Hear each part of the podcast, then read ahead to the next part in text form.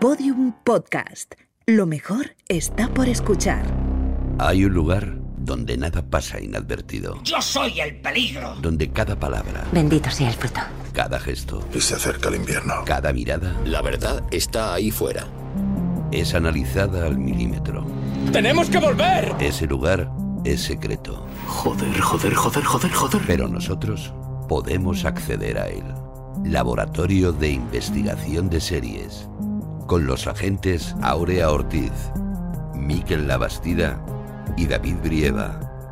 En Podium Podcast. ¡Estábamos tomándonos un descanso!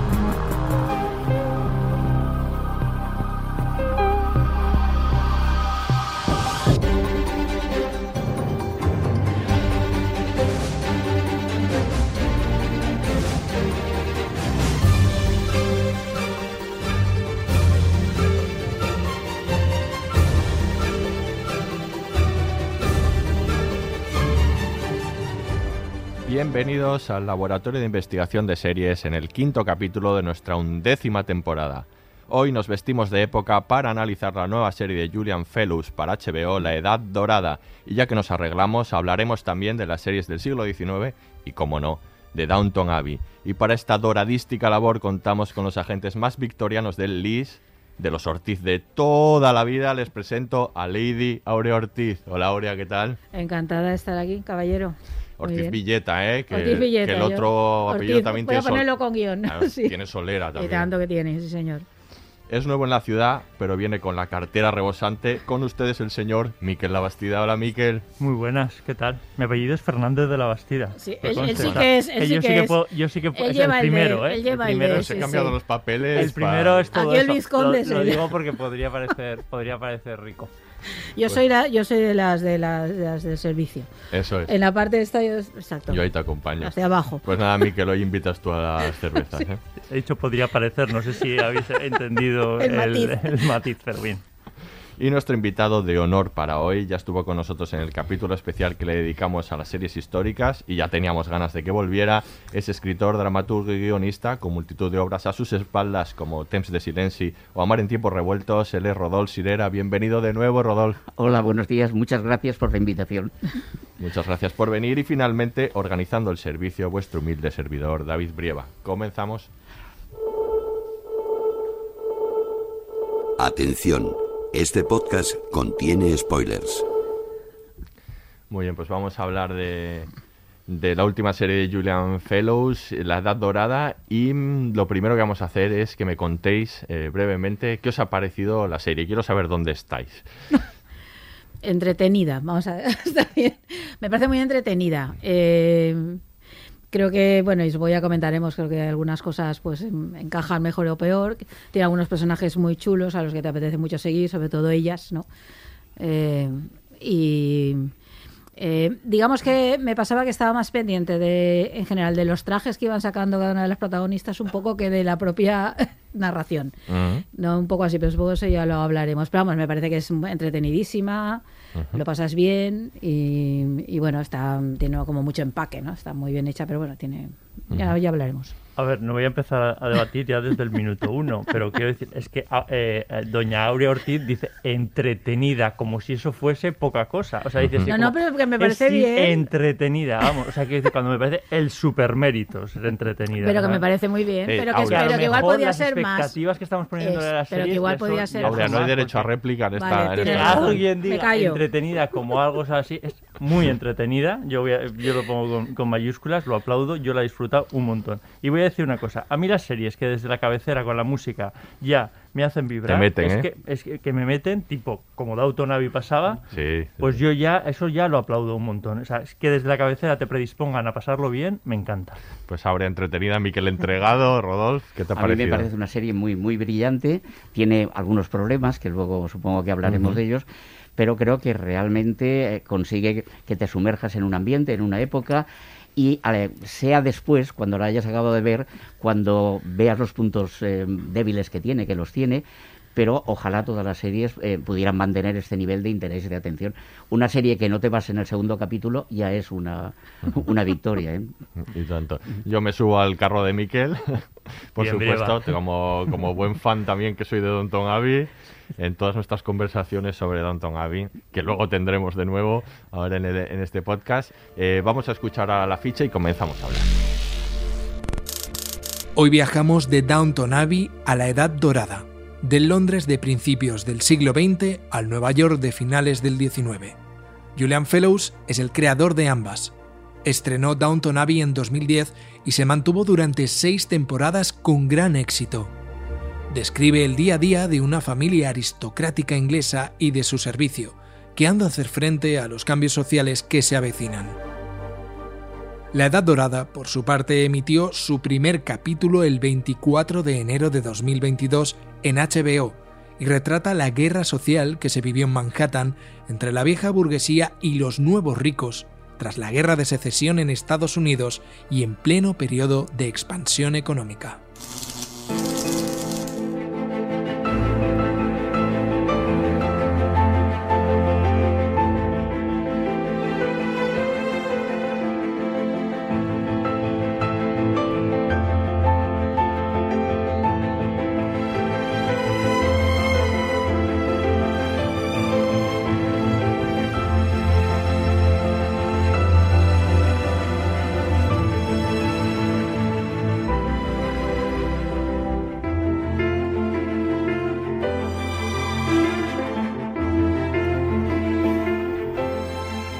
Vamos a hablar hoy de la Edad Dorada, pero no se puede entender la Edad Dorada sin, sin entender Downton Abbey o venir de donde viene Julian Fellows y, y qué ha hecho antes y cómo consiguió este hito.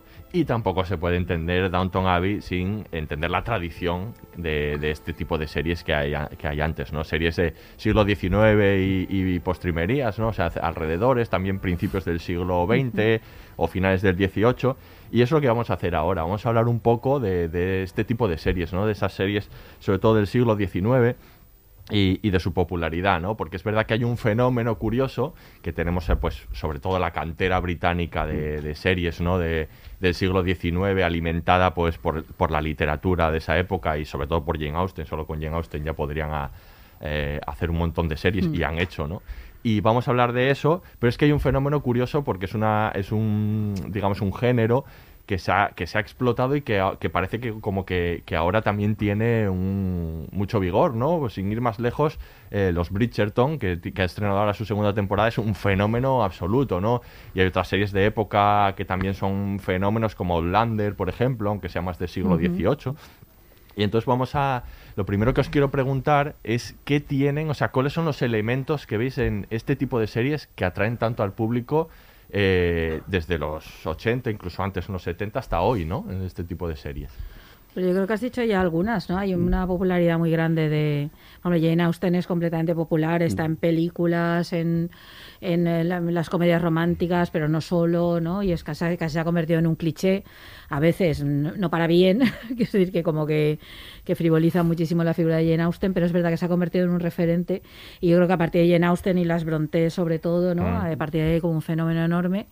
Y luego yo creo que está toda la tradición esta británica de adaptaciones de su, de su literatura, ¿no? De Dickens, sobre todo, que además las hacen cada dos por tres, vuelven a, vuelven a Grandes Esperanzas, no sé cuántas mm, eh, adaptaciones tiene. ¿no? Es constantemente y te apetece verlas y luego yo creo también otra parte que algunas de estas están como revisándolas eh, está pensando en los Bridgerton que no se basa en ninguna obra concreta pero sí recoge como toda la época y hace una como versión pop Pop, sí. ¿no? También ha habido una, una última de David Copperfield interesantísima. Bueno, esta es película, pero muy interesante también, que es otra versión como un poco pop, ¿no? De, muy, muy interesante el planteamiento.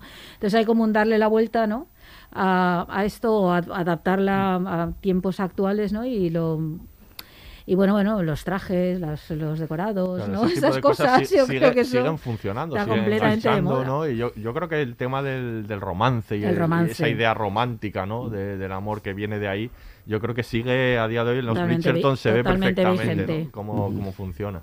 Y que algunos de los problemas actuales o, o- o debates actuales ya estaban en, en- en- en esa- en esas series y yo creo que eso nos atrapa de, de, de- de- de alguna manera, ¿no? Ahí yo creo que parte de esa literatura, que hay que hablar de la, de- de la literatura, eh, ya estaban eh, como sentadas las bases de algunas de las historias que nos interesan eh, hoy en día y eso los ingleses lo, su- lo supieron captar muy bien crearon una escuela eh, a la que se le deben después todo lo que ha venido eh, ahí, eh, que aquí también hubo un- unos años eh, 80 donde se, se recogió eh, parte de esa literatura y luego se, se abandonó, que es una cosa como bastante eh, estúpida, la verdad, para que, para que nos vamos a engañar.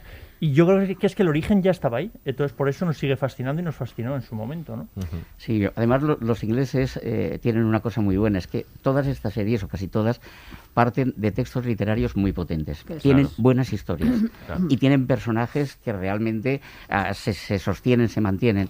Entonces esto ayuda muchísimo. Aparte luego la cuestión de la espectacularidad, todo lo que queramos, ¿no? Pero sí que es cierto que tú colocas una serie de estas con grandes conflictos, muy bien vestida, muy bien contada, y claro, esto tiene muchas posibilidades de que funcione.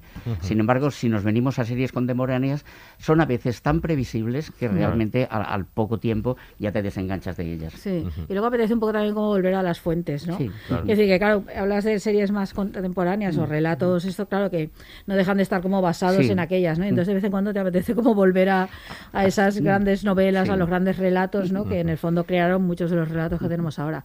Y luego que toda esa época, yo creo, bueno, todo el siglo XIX eh, sigue explicando nuestro mundo, que esas son las bases de nuestro mundo actual, Claro. toda, ¿no? La- Sí, el proceso sí. de industrialización, la urbanización, la aparición de la clase media, de la burguesía, ¿no?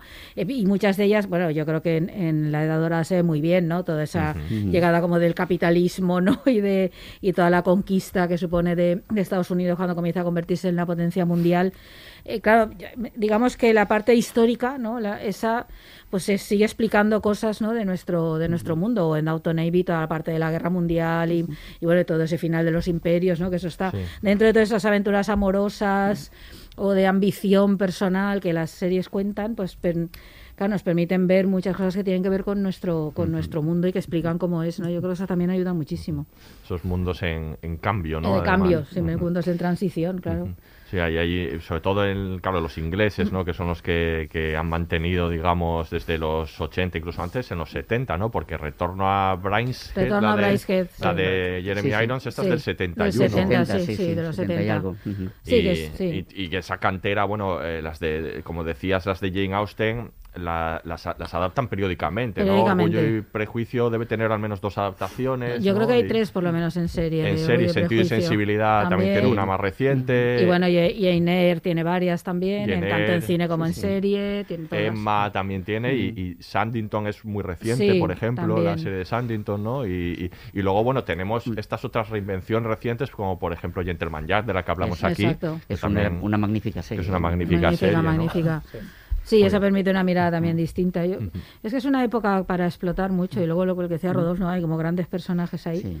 Sí, la Sí. verdad es que, que sí, muy rica, muy rica. Y luego ahora quiero, quiero andar en lo que ha dicho Miguel, que me parece muy interesante, porque si ellos, eh, si, si los ingleses beben de toda la tradición literaria ya y, la, y la han adaptado, es verdad que en España, y hay que decir que los ingleses lo hacen a través de la cadena, la BBC, que es la cadena pública, eh, en España eh, es verdad que en los 80 se, se hizo lo mismo, en los años 80 Televisión Española adoptó varias de estos, de estos relatos literarios, como Fortunata y Jacinta, por ejemplo.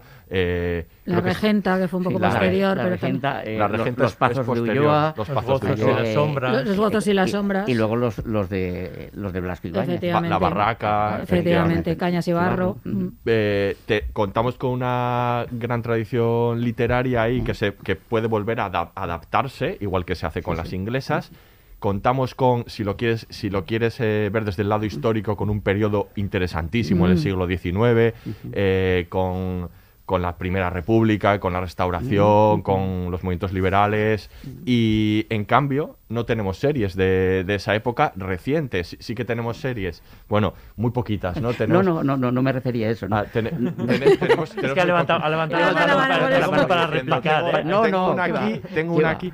No, eh, qui- quiero decir que tenemos eh, bastantes series eh, de periodo posterior, sobre todo Segunda República, la Guerra Civil, y eh, también hay series medievales, hay algo, eh, como, series como Isabel, por ejemplo, Inés del Alma Mía, pero como que ese periodo me, me sorprende que, Mm. que no ha sido explorado en las series eh, contemporáneas, ¿no? ¿Por qué creéis que es? Está Rodolfo, que él ha escrito algunas eh, series es de que- estas. que- Es que creo que olvidamos una cosa importante. Estas series de de época siglo XIX, para entendernos, se hacen en una televisión pública. Sí. Pero cuando acaba este periodo de las series, han empezado las cadenas privadas.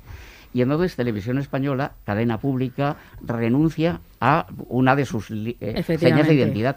Y es Televisión Española la que deja de hacer series.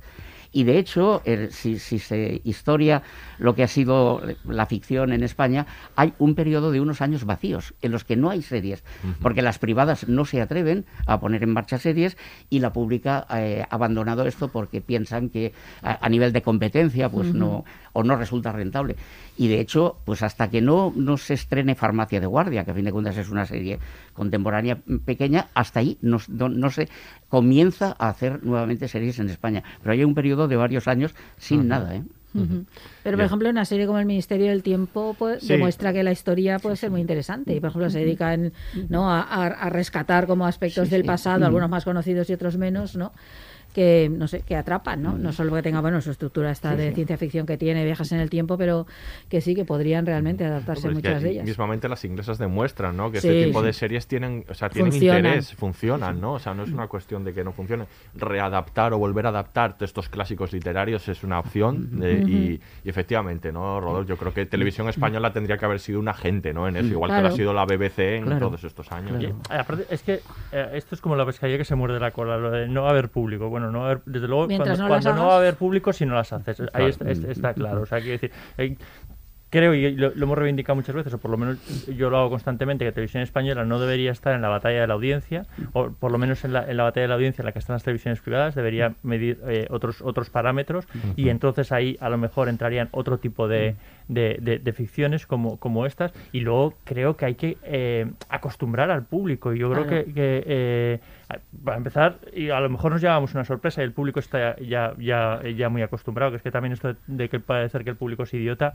me parece una, una, una barbaridad. Pero desde luego cuando no si- cuando no va a haber público si no, si no se hace ese, Bueno, ese está trabajo. Por me sorprende que no lo aparte y eso que, que- que tú creo que lo sabes que en los últimos años la única adaptación de la que se ha hablado creo que es una de Fortunata y Jacinta que tuvo a tres medias sobre, sobre la mesa que finalmente por cuestiones económicas no, no, se, no, se, no se llevó a cabo. O sea, quiero decir que es que ni ha habido proyectos sobre, so- sobre la mesa en estado sí avanzado. por lo menos decir. relevantes sí, sí. Me, me parece, me parece alucinante. Sí, la es, llama- verdad. es llamativo. Bueno, de épocas, de épocas anteriores ah, sí que ha habido. Sí. Yo, yo hice la Catedral del Mar. Sí. Sí. Y ahora la, la- otra mirada, por ejemplo, también. Sí. sí. Y ahora eh, el mes que viene comienza a emitirse la segunda parte de la Catedral del Mm, Mar. Sí. sí, sí. Es decir, que eso sí que se ha hecho, pero se ha hecho desde iniciativas privadas o desde las o desde las cadenas, no de las cadenas, perdón, o desde las plataformas.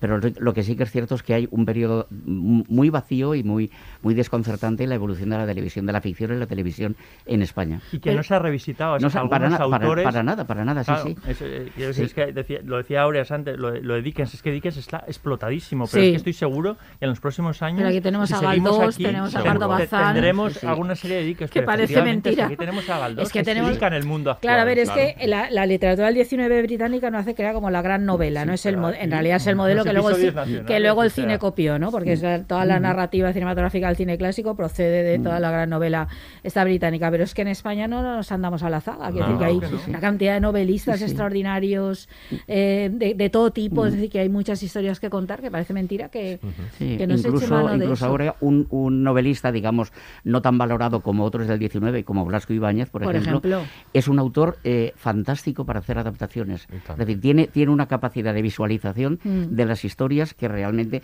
si no se hicieran tópicamente, como se hace muchas veces, Claro. para cumplir el homenaje a nuestro gran Eso autor, es, Claro. eso eh, es. se- seguramente serían mucho Eso más es. positivas. No, pero además él era un superventas, Pues era, eso. lo suyo era un best bestseller, es lo que él hacía en su momento y el cine las adaptó. Sí, sí. Y, y también las contemporáneas suyas que se podrían hacer, sí, pero es, pero es muy llamativo. Y, y otra cosa en estas posibles readaptaciones, que si las antiguas las hacían además grandes autores, porque Mario Camus o Exacto. Gonzalo Suárez, imaginaos cualquiera de estas series por algunas de las miradas más interesantes de los creadores de hoy, ¿no? Claro. Que también que también podría ser, pues eso, otra una mirada, otro ángulo distinto, ¿no? Que podrían ser interesantes. Muy bien. Pues vamos ahora a escuchar un corte y hablamos de Downton Abbey. Vale. Hola de nuevo. Es un placer conocerla por fin, señora Crowley. Estamos encantados de estar aquí. ¿No es así, Matthew? Encantados.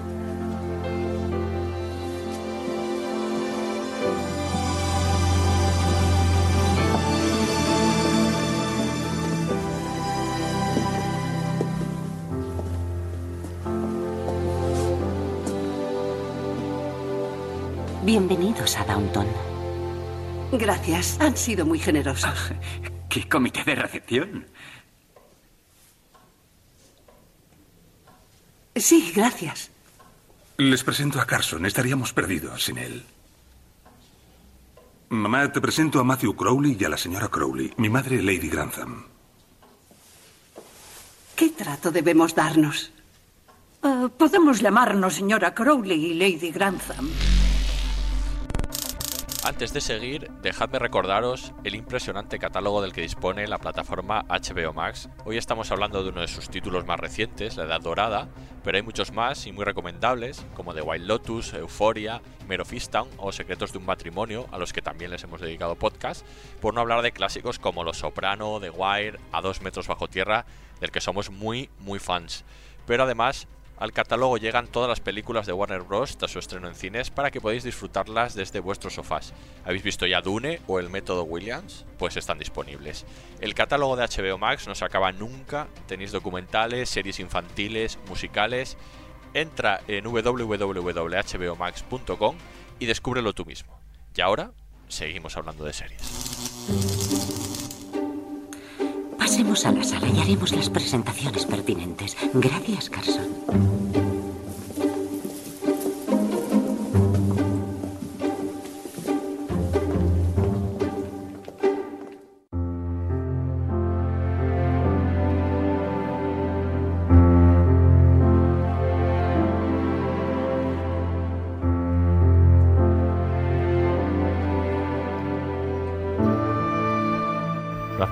Me siento en Downtown Mickey con, Ojalá. esta, con esta música. Ojalá. He estado tentado. por ahí por Maravilla, el castillo eh, con el este de- castillo. de. He estado tentado de poner en, en lugar de un corte de la serie solo zascas de, de Maggie Smith, ¿no? Uno detrás de otro. Que son maravillosos. sí, sí. Pues vamos a hablar ahora de, de Downton Abbey, ¿no? Ese, fe- ese fenómeno global, porque fue un fenómeno Sí. absoluto, ¿no? Una serie de seis temporadas con una película y otra en camino. Y y que se convirtió en un fenómeno, ¿no? Tuvo, un, tuvo éxito desde luego en, Reino Unido, ¿no? Eh, en Inglaterra hizo muy buenos números, pero que de repente se convirtió en un fenómeno en Estados Unidos, donde les la, adoraban, les, le- les encantaba, ¿no? Y esto es muy llamativo, ¿no? Y es muy llamativo también de cómo hace las series Julian Fellows y, y de, y de este caso, ¿no? Eh, hablemos también un poco de, de este autor, de Julian Fellows, que se ha dedicado él, él comenzó como actor, pero poco a poco se fue dedicando a la escritura y, y siempre vinculado ¿no? a las series de época o a las películas de época. ¿no? Él es eh, eh, principalmente conocido o, o salta, digamos, al, al estrellato con el guion de Gosford Park, que, que a Aurea le encanta, por otro A lado. mí me gusta mucho Gosford Park, Pues es una el- preciosidad. El guion es de este que Sí. hace series entretenidas. Y luego de- decide hacer, eh, qué malos sois. Y luego decide hacer esto, eh, alargarla, ¿no? Coge Gosford Park alargarla, y una luego la serie como Gosford Park. Coge los ingredientes de Gosford Park, ¿no? Sí, y que voy a coger un poquito de arriba y abajo es un también. poco así, sí. Sí, Y- sí, sí. Y hace el cóctel perfecto. Efectivamente, le sale está bien que, que citéis arriba y abajo porque Sí. es de alguna Claro, manera claro. el antecedente. Es el el antecedente. referente, claro, Ah, aparte sí. que, que casi no se oculta. O sea, quiero decir que Sí, está, sí, sí, está- no se Y además oculta, esa serie también fue un fenómeno en su momento, un sí, sí. fenómeno de popularidad Inesperado enorme. también, ¿eh? Porque Estamos es- hablando de una serie del año 71 al 75. Sí, sí, tuvo un exitazo. serie en la que la propia cadena no confiaba, que se estrenó en un horario bastante eh, nocturno y, se convirtió en un, en un fenómeno. Él siempre la cita como referente absoluto suyo, ¿no? Y, y, bueno, aparte de Gosford Park ha hecho el guion también de la Feria de las Vanidades, de bueno, un montón de un, montón de series también de, de está ahí época. en esa época. Sí, po- Sí. sí, él está en esa época, ha hecho varias series sobre, pero luego eh, con lo que llega el pelotazo, digamos, es con Downton Abbey, ¿no? Luego ha hecho varias series interesantes, un juego de caballeros, que es una serie sobre el origen del, del Del fútbol, fútbol. en la que vuelven a estar los mismos temas de clases sociales y demás. Y, y luego Belgravia, que también es una Belgravia, serie un poco. También están ahí sus temas, ¿no? Otra serie interesante. Pero vamos a hablar ahora un. Bueno, Belgravia, que también es un poco heredera de, de, de, de- arriba y abajo. o Sí, sea que también, también. ahí, sí. ahí está. Sí, esto, sí, sí. vamos, Esas, en- esas son, digamos, las bases. Ahí Belgravia con muchos, muchos escándalos, Ah, sí, mucha- sí. ¿no? Mucha- mucho drama, ¿no? Sí. También, como le gusta a él. Pero vamos a hablar ahora de, de Downton Abbey y de lo que la hizo tan especial. Miquel, tú eres muy fan de Downton Abbey. Eh, sí, sí, sí. sí, Y también. Soy, soy- Bueno, sí. soy- Sí. soy muy fan porque la disfruté mucho, porque creo que está, es que creo que está muy bien escrita, creo que tiene unos personajes muy bien de- eh, de- eh, de- definidos, ¿no? Tanto lo- los, que- los que viven en la parte de arriba como los que viven en la, en la- en la parte de abajo, que te atrapan eh, rápidamente. Te- Creo que tiene una cuestión artística súper eh, súper cuidada. Y luego a ver, eh, tiene unas trampas en las que entras en- enseguida, ¿no? Ya hemos hablado lo de que explican un poco las bases del mundo moderno, con lo cual eso ya te atrapa. Es una serie histórica, pero con acontecimientos históricos que conocemos todos, con lo cual eh, en ningún momento nos vamos a sentir lejanos. Todo el mundo conoce la historia del Titanic, que es con la que empieza Abbey.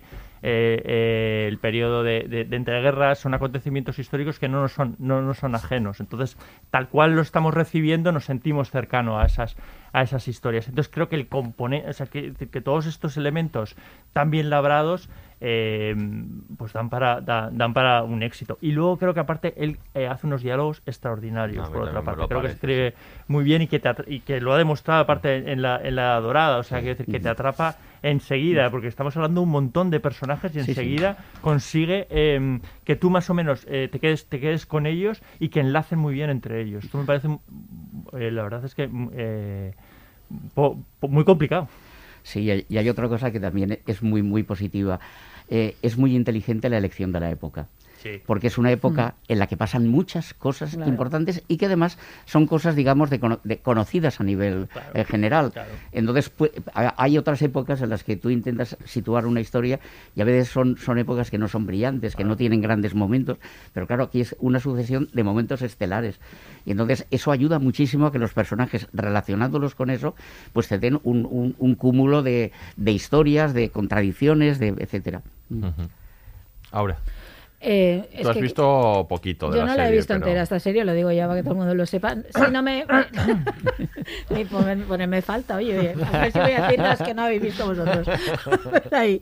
No, pero sí que he visto, a ver si me parece muy brillante, es verdad. Es que no sé, al final, pues eso, pues fui viendo y me desenganché. Yo que sé, cosas que pasan en la vida, oye. Que le ¿qué distraen los trajes, hacer? Miquel, le No distraen los trajes. ¿Qué le vamos a sí, hacer? claro, ya no ves, Me queréis igual. Sí, sí, te con esto. igual. No sé, pero sí que vamos, yo creo que estoy de acuerdo con esto, es que es muy, muy brillante. Eh, está muy bien hecha, yo creo que también toda la parte artística ahora hablamos, pero eso me- a mí eso me parece esencial también para el éxito de estas series. ¿eh? Sí, totalmente. Hay una parte de fascinación, claro, toda esta época de los años 10, ¿no? el art deco, todos los trajes, como el final de una época que acaba y otra que empieza, es un momento de mucho cambio social, la- las mujeres que van como avanzando, todo el, em, la llegada un poco no de toda la de, no sé la máquina el- toda esa parte yo creo que está que eso es eso siempre fascina mucho no de hecho es una época que da para yo creo que es una de las más Sí. visitadas no por las ficciones Bueno, en general. Entonces a mí me parece que que eso lo hace muy bien y hace muy bien lo que ha dicho Rodolfo. Yo creo esta parte de unir, que esto es un clásico de siempre, ¿no? Pero de unir la historia con mayúsculas con la historia, es con las historias de cada uno de ellos. Es Y eso sí es muy interesante ver cómo afecta, pues eso, cómo afectan los acontecimientos globales, cómo afectan a esta gente que al fin y al cabo está un poco en el ojo del huracán, porque Mm. pues son los que mandan, ¿no? Y los que están en la posición de poder y a ellos les afecta, pero también a todos los demás, ¿no? Y yo creo que eso lo juega muy bien. Y yo creo luego una historia que es que esto sí que es un gran clásico, donde ves a los ricos y los pobres, o los ricos sí, y los menos ricos. Esto te va a atrapar siempre. Es que Yo- esta es una. Aquí vas sobre. Si lo haces bien, vas sobre Mm. seguro. Jugar toda esa idea de las diferencias sociales o la sorpresa de ver que incluso entre el servicio hay clases, ¿no? Y hay sus propios estratos ahí, ¿no? De, de uno manda más y otro Mm. menos y todo ese tipo Ay, de que son más cosas. estrictos a veces que los Totalmente. pro- que los, propios aristocratas. No, pero como toda esa ideología ¿no? de clase a- trasciende ¿no? a la gente con, sin posibilidades y acaban asumiéndola casi más ¿no? que, que los que están arriba, ¿no? Entonces esto esto está muy bien, yo creo que esto la serie lo hace muy bien, ¿no? Y entonces ahí, más allá aparte de, pues, de los amoríos y no sé qué y tal, es que la serie es muchísimo más que eso. No es solo eso, ¿eh? tiene Mm, muchísimas pero también cosas. es eso, claro, es que es no, hombre, también es, evidentemente, todo se cuenta a través de esas historias, pero, pero hay más, vamos a... Yo entiendo el fenómeno y luego por parte de Estados Unidos es que a Estados Unidos les fascina toda esta época, esta cosa inglesa. A los ingleses les fascina, yo creo en general, ¿no? esa adoración que sienten por los actores ingleses con toda la razón, Mm. la sentimos todos. Sí, sí, el casting es, Sí. es Claro, la serie, pero que yo creo que les encanta y entiendo el éxito en Estados Unidos porque es un mundo que no han acabado de tener. Que decir, justo la Edad Dorada es una muestra. Sí. Este- Hay muy pocas películas, eso lo, solo lo apunto, luego lo hablamos, ¿no? Sobre esa época en Estados Unidos porque, Mm. pues porque no tiene historia, porque no tiene esa historia. La historia de Estados Unidos es la conquista del oeste. Entonces de pronto les fascina, aristócratas. Todas yo creo que todas esas cosas están, se yo, ven muy yo bien. te diría que sí que, o sea, les fascina, pero no les ha fascinado tanto otras series. Yo creo que les fascina cómo, o sea, la forma que tiene de contarlas Julian Mm. Fellows, Mm. que tiene, porque por otro lado también ha sido bastante criticado. O sea, en, en Inglaterra le criticaron mucho, sobre todo la izquierda británica, cuando empezó de tratar en la serie a la, a la clase aristocrática de manera muy complaciente, por un lado. Luego también eh, muchos lo le criticaban por, digamos, por ser una serie superficial, eh, muy melodra- melodramática, Sí. poco realista, y otros le alababan precisamente por los mismos motivos. Y yo creo que esos son los moti- son motivos por, los, por los que gustan Estados Unidos también, ¿eh? la forma en la que hacer, y eso explica también por qué funcionan tanto los Bridgerton. O sea, eh, Julian Fellows no crea la clásica serie británica canónica. De hecho, muchos de los que le gustaba esa serie británica canónica despreciaron a Julian Sí. cuando, eh, cuando, cuando hizo su serie.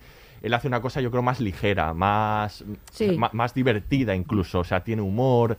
Eh, yo creo que, que es que su forma de contar encaja muy bien con los estadounidenses. Yo creo que ese es uno de los motivos por los que gusta tanto allí. De hecho, hay que recordar aparte que se estrenó en una televisión, eh, la PBS, que, que tiene muy poca muy poca audiencia en Estados Unidos, eh, digo, y arrasó. O sea, quiero decir, creo que es la, la serie más vista en este en este canal de, toda de, toda, de, toda, Sí, sí, de toda su historia. O sea, que- millones o así eh, de por, por temporada. que nunca lo, lo, lo- lo había conseguido. Y, y es una fascinación, quiero decir, seguramente parte de esa fascinación eh, ha hecho que la Edad Dorada eh, se, eh, se haya se haya producido, o sea Mm. que y la de premios que le dieron allí, Maggie Smith es completamente venerada en, en, Con toda la en razón. Estados Unidos, Con con toda la la razón. razón, efectivamente. Sí, sí. Sí, sí, pero ten en cuenta que aquí en, en Downton Abbey hay una aristocracia.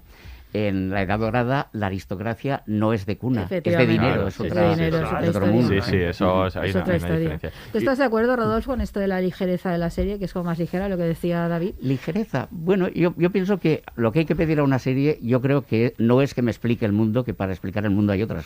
Hay otros caminos. Lo que sí que quiero es que no me tome por idiota, que me, me- me incentive a- a- y, y que, y que, eh, el placer que me produzca sea algo positivo. Y entonces yo creo que eso sí que lo consigue Downton Abbey, Mm. pero muy, muy bien. ¿eh? Sí, sí, sí.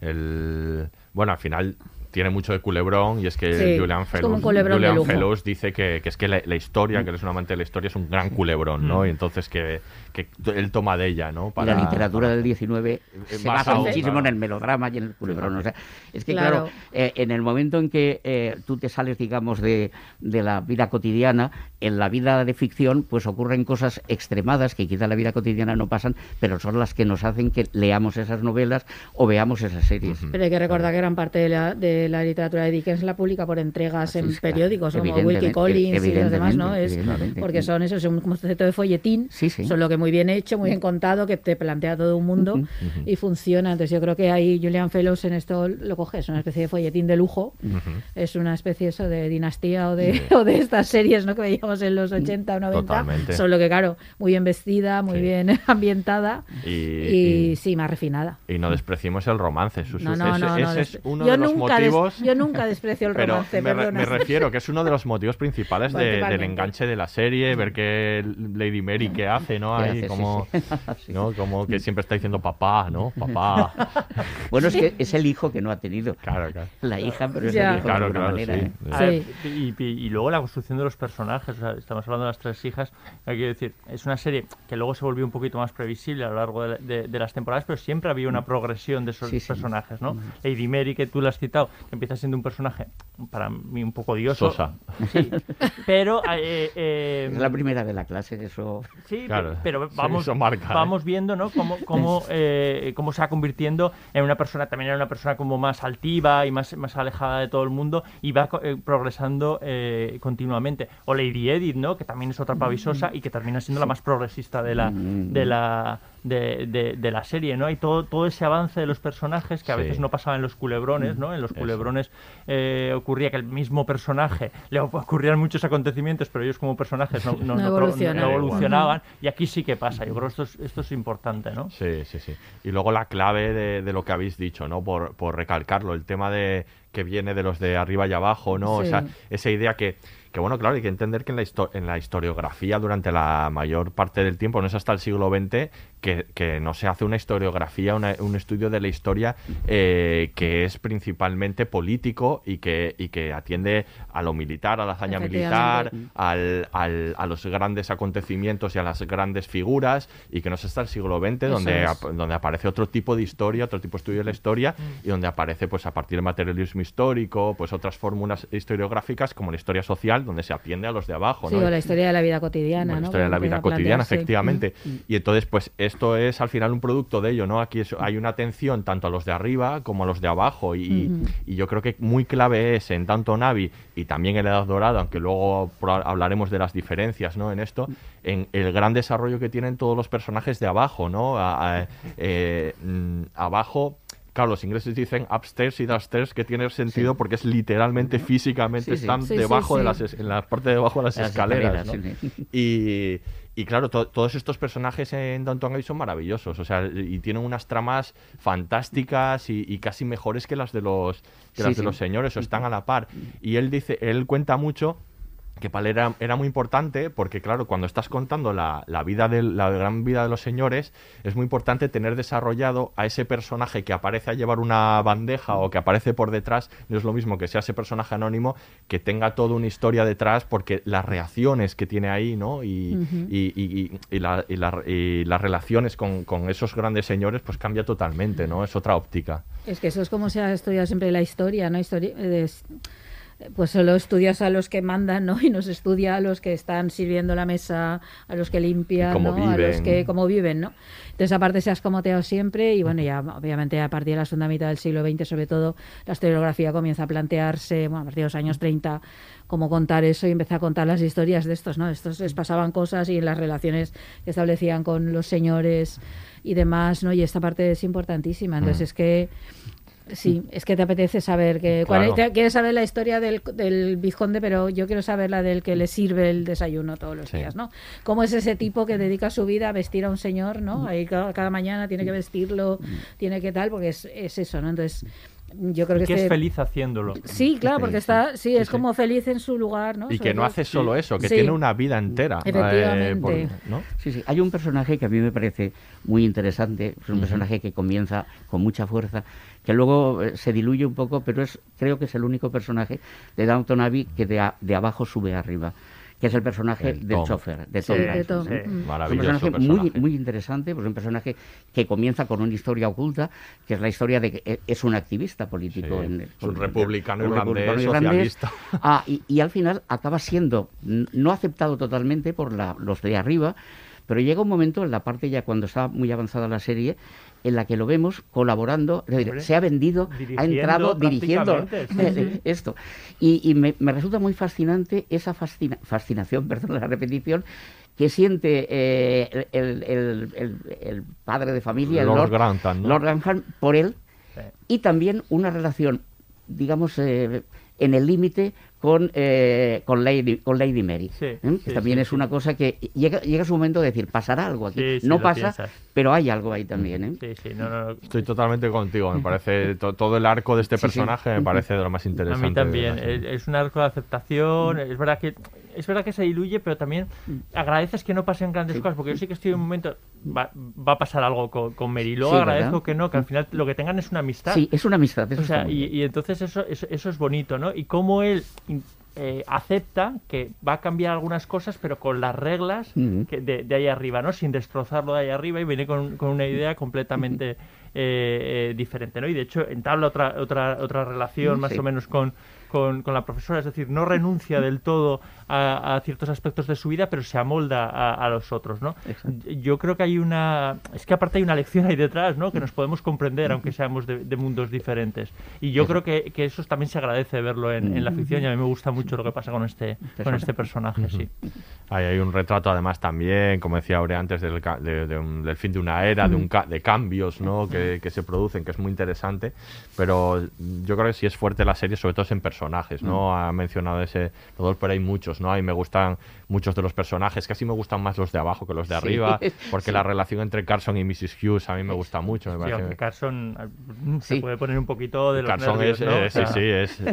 pero, pero esa relación me parece, me parece maravillosa, ¿no? Eh, entre ellos. Y, y bueno, yo creo que hay un montón de tramas. No, no, vamos a spoilear tampoco ahora todo lo que pasa, porque hay. No, porque aparte la están volviendo a poner ahora. Claro, Eh, claro. eh, Esto es curioso. Sí, porque en televisión de- española En televisión española, Al medio- mediodías. por el mediodía, Hablábamos sí. de que en, en televisión española no apuesta por las series de época y ahora de repente las mediodías eh, primero pusieron Victoria, y ahora han Victoria. puesto. Eh, ¿Pero qué están haciendo? ¿Todas las tardes? Todas todas las las tar- tardes. Es que me llama mucho la atención ¿no? esa evolución a y no- serie, a serie de, como de sobremesa. Bueno, es que perfectamente. Porque no es, sí, no, pues lo que hablábamos antes del concepto este un poco así Sí, como más de, culebrón o de folletín y demás, ¿no? que es llamativo que esté ahí. Es que hay, hay de todo, ¿eh? Hay romances, Claro, tragedias, claro, claro. muertes, de A todo. ver, hay muchas tragedias según para quién, ¿eh? El personaje de Ana encadena todas las Sí, tragedias en, todas. en todas las, en las temporadas. ¿eh? Sí, sí, llega, sí. llega un momento en que dices que a esta chica no le pase nada más. Mira que en la primera temporada es, es mi personaje favorito, ¿eh? Sí, y- pero- y, después no, ¿por qué? Porque le ocurren Es que muchas luego, tragedias. bueno, no quiero, no quiero tan, pero es, Es que un luego- poco pusilánime. Luego, cuando en, la- en el emparejamiento con, con Bates, Sí, eh, sí, la sí, cosa, sí, ese sí. personaje pierde mucho. Pero, Bueno, pero bueno. Es inevitable que hagamos spoilers porque si Sí. no, no podemos Sí. hablar de los personajes. Inevitable. Claro, claro. Pero bueno, eh, hay, un, hay una cosa además curiosa, al poder ver ahora Downton Abbey en continuidad, eh, te- tened en cuenta que cuando empezamos a ver esta serie la veíamos en temporadas muy, muy aisladas en el tiempo. Efectivamente. Y ahora, claro, puedes ver cómo avanza y, y con qué velocidad avanzan las tramas que tú antes pensabas que, bueno, ya- Sí, es verdad. y hay ot- otro personaje ya puestos que habéis citado que a mí me parece también muy interesante porque es el malo que luego tiene su historia detrás, que es, ah, me tengo que mirar aquí las listas cómo se llama el personaje, que es Thomas Barrow. Sí, Este claro. personaje es un personaje también muy muy, muy Muy dentro de los, de los códigos, Sí, sí. de ese malo que manipula y tal, pero que luego pues tiene su historia y, y Su tiene drama. su drama y, Y su, redención. redención. Sí, efectivamente. que eso es im- es importante. Es un Ah, y- personaje y fantástico. Yo creo que aquí, por lo que decíais antes de Gosford Park, que hablábamos, aquí se ve muy bien esa cierta diferencia entre las series y el cine, ¿no? Que permite, claro, que tú cojas un microcosmos como la casa, que en Gosford Park se plantea en un acontecimiento concreto que está sucediendo, que hace que la casa, bueno, empiecen a pasar cosas y demás, ¿no? Y justifica todo lo que sucede ahí, está maravillosamente bien contada y, se, y todo ese mundo lo entiendes. Pero, pero claro, una serie como Downton Abbey permite que teniendo tantísimos personajes, toda esa coralidad la puedas desarrollar muchísimo. Ahí es donde el formato de serie gana un poco la partida en cierto sentido, que te permite como crear todo ese microcosmos perfecto de la casa, ¿no? Y, y, y contar un montón de historias que de otro modo no podrías contar, ¿no? Yo creo que ahí gana, que, que entiendo que, que Julian Fellows dijera, pues estará en serie, porque es que tengo 25 personajes aquí a los que quiero, de los que quiero contar su historia. Casi Y en un formato buenos. de serie puedo hacerlo y tengo un Mm. montón de gente interesante a los que le pueden pasar muchas cosas y ahí yo creo que le va le va perfecto ese formato de serie a, a un relato como este con tantísima gente y donde tú quieres mostrar relaciones horizontales y verticales quieres mostrar cierta la, la escasez de movilidad social o no las relaciones que establecen entre unos y otros y yo creo el arriba y abajo ese y yo creo que lo permite muy bien ahí. Y hay un guiño muy interesante y es el matrimonio del conde. Ah, no está casado con, un- con un aristócrata, que No, hubiera no, sido normal. claro, está casado claro. con una norteamericana. Una nueva rica. Una nueva rica. Que lo que la por eso- vinculación, Luego eh, hablarán con la dorada, ¿no? exactamente, Creo que estos son de Cincinnati. Ella es de Cincinnati, aunque aquí son de, de Nueva York. Pero sí, pero- Y de hecho, Mm. quiero decir, es despreciada por eso, aunque, aunque lo, oculta ¿no? por Lady. Violet. A mí me gusta mucho Bueno, la que, no desprecia a Lady Claro, Violet también, por otra parte, ¿no? Que es esa gran frase que es que es un fin de semana, que es de Lady Violet, o sea, que me parece genial, que es un fin de semana. Y me gusta mucho también porque eh, eh, tra- tra- trama, eh, o sea, quiero decir, permite ver tramas adultas, ¿no? La relación entre Lady Violet y la madre de Matthew. Sí, sí, sí. que- aunque yo detestaba un poco también a la madre de Matthew.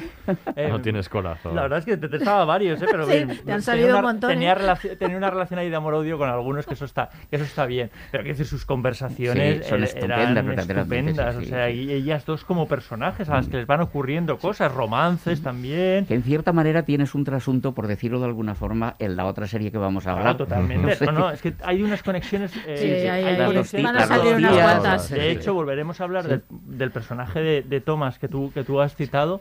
eh, porque algo tiene por ahí Fellows con el gay malo. Sí, sea, sí. quiero decir, porque aquí es verdad que es un sirviente que oculta su homosexualidad Mm. y, y esa represión ¿no? le, le hace eh, actuar de una, de una manera malévola, pero esto se repite también Sí, en sí. la Edad Dorada Sí, sí. con uno de los Y, y dará pie seguramente a la segunda temporada. Bueno, seguro, Seguro. seguro, seguro está- y, luego, y luego hay otra parte que es la de que lo hemos tratado algunas veces, esto de los ricos también lloran. Sí, sí, sí. Sí, ¿no? Es Eh. como esta, No, hombre, fascin- claro, esta parte que hay, claro. nos encanta ver, ¿no? Teledramas Claro, claro. de ricos, ¿no? Que también sufren. Son ricos, pero sufren. Lánguidamente y muy elegantemente. Eso su diván, reconforta con el pero mundo. sufren, Sí, sí, ¿no? Eso nos reconforta, decir, ah, vale, que ellos también sufren. Sí, esto nos pasa, ¿no? Con Sí, son series, con Succession, de con muchas que lo hemos tratado. primer también aquí. mundo, no, de- De- de del, del, del primer, del Del primerísimo del primer mundo nivel, del primer mundo. Pues sí, me- sí. Tienen ese castillo, pero sufren. Pero sufren, sí, sí, Pues me viene así. muy bien lo que ha dicho Rodolfo, ese gancho que ha hecho ya avanzando para la siguiente temporada. Podríamos hacer un programa entero de Downton Abbey, eso Sí. está claro, pero bueno, como, como vamos a hablar de la Edad Dorada también con amplitud, vamos a escuchar ahora un corte y hablamos de esa serie. Dime, Marian, ¿has pensado ya qué vas a hacer? ¿Qué estás diciendo? Se acaba de llegar, Agnes. Lo cierto es que aún no lo he pensado. Vas a debutar en sociedad. Eres joven y eres atractiva. Tu deber es lucirte. No quiero que te quedes apartada como si fueras un cuervo solitario. Pero lo primero que vamos a hacer es buscar familias con hijos e hijas de tu edad. Buena idea, no conozco a nadie. También debes saber que en esta casa solo recibimos a la gente de siempre, no a los nuevos. Nunca los nuevos. ¿Cuál es la diferencia? Los de siempre han mandado desde antes de la revolución. Gobernaron legítimamente hasta la invasión de los nuevos. Lo cierto es que no es tan sencillo como eso. Sí, lo es. Yo soy nueva. Acabo de llegar. Marian, no importa que los Brooke lleven en Pensilvania más de un siglo y medio. Mi madre, tu abuela, era una Livingston, de la casa Livingston, y llegaron a esta ciudad en 1674. Tú perteneces al viejo Nueva York y que nadie te diga lo contrario. Eres mi sobrina. Perteneces al viejo Nueva York.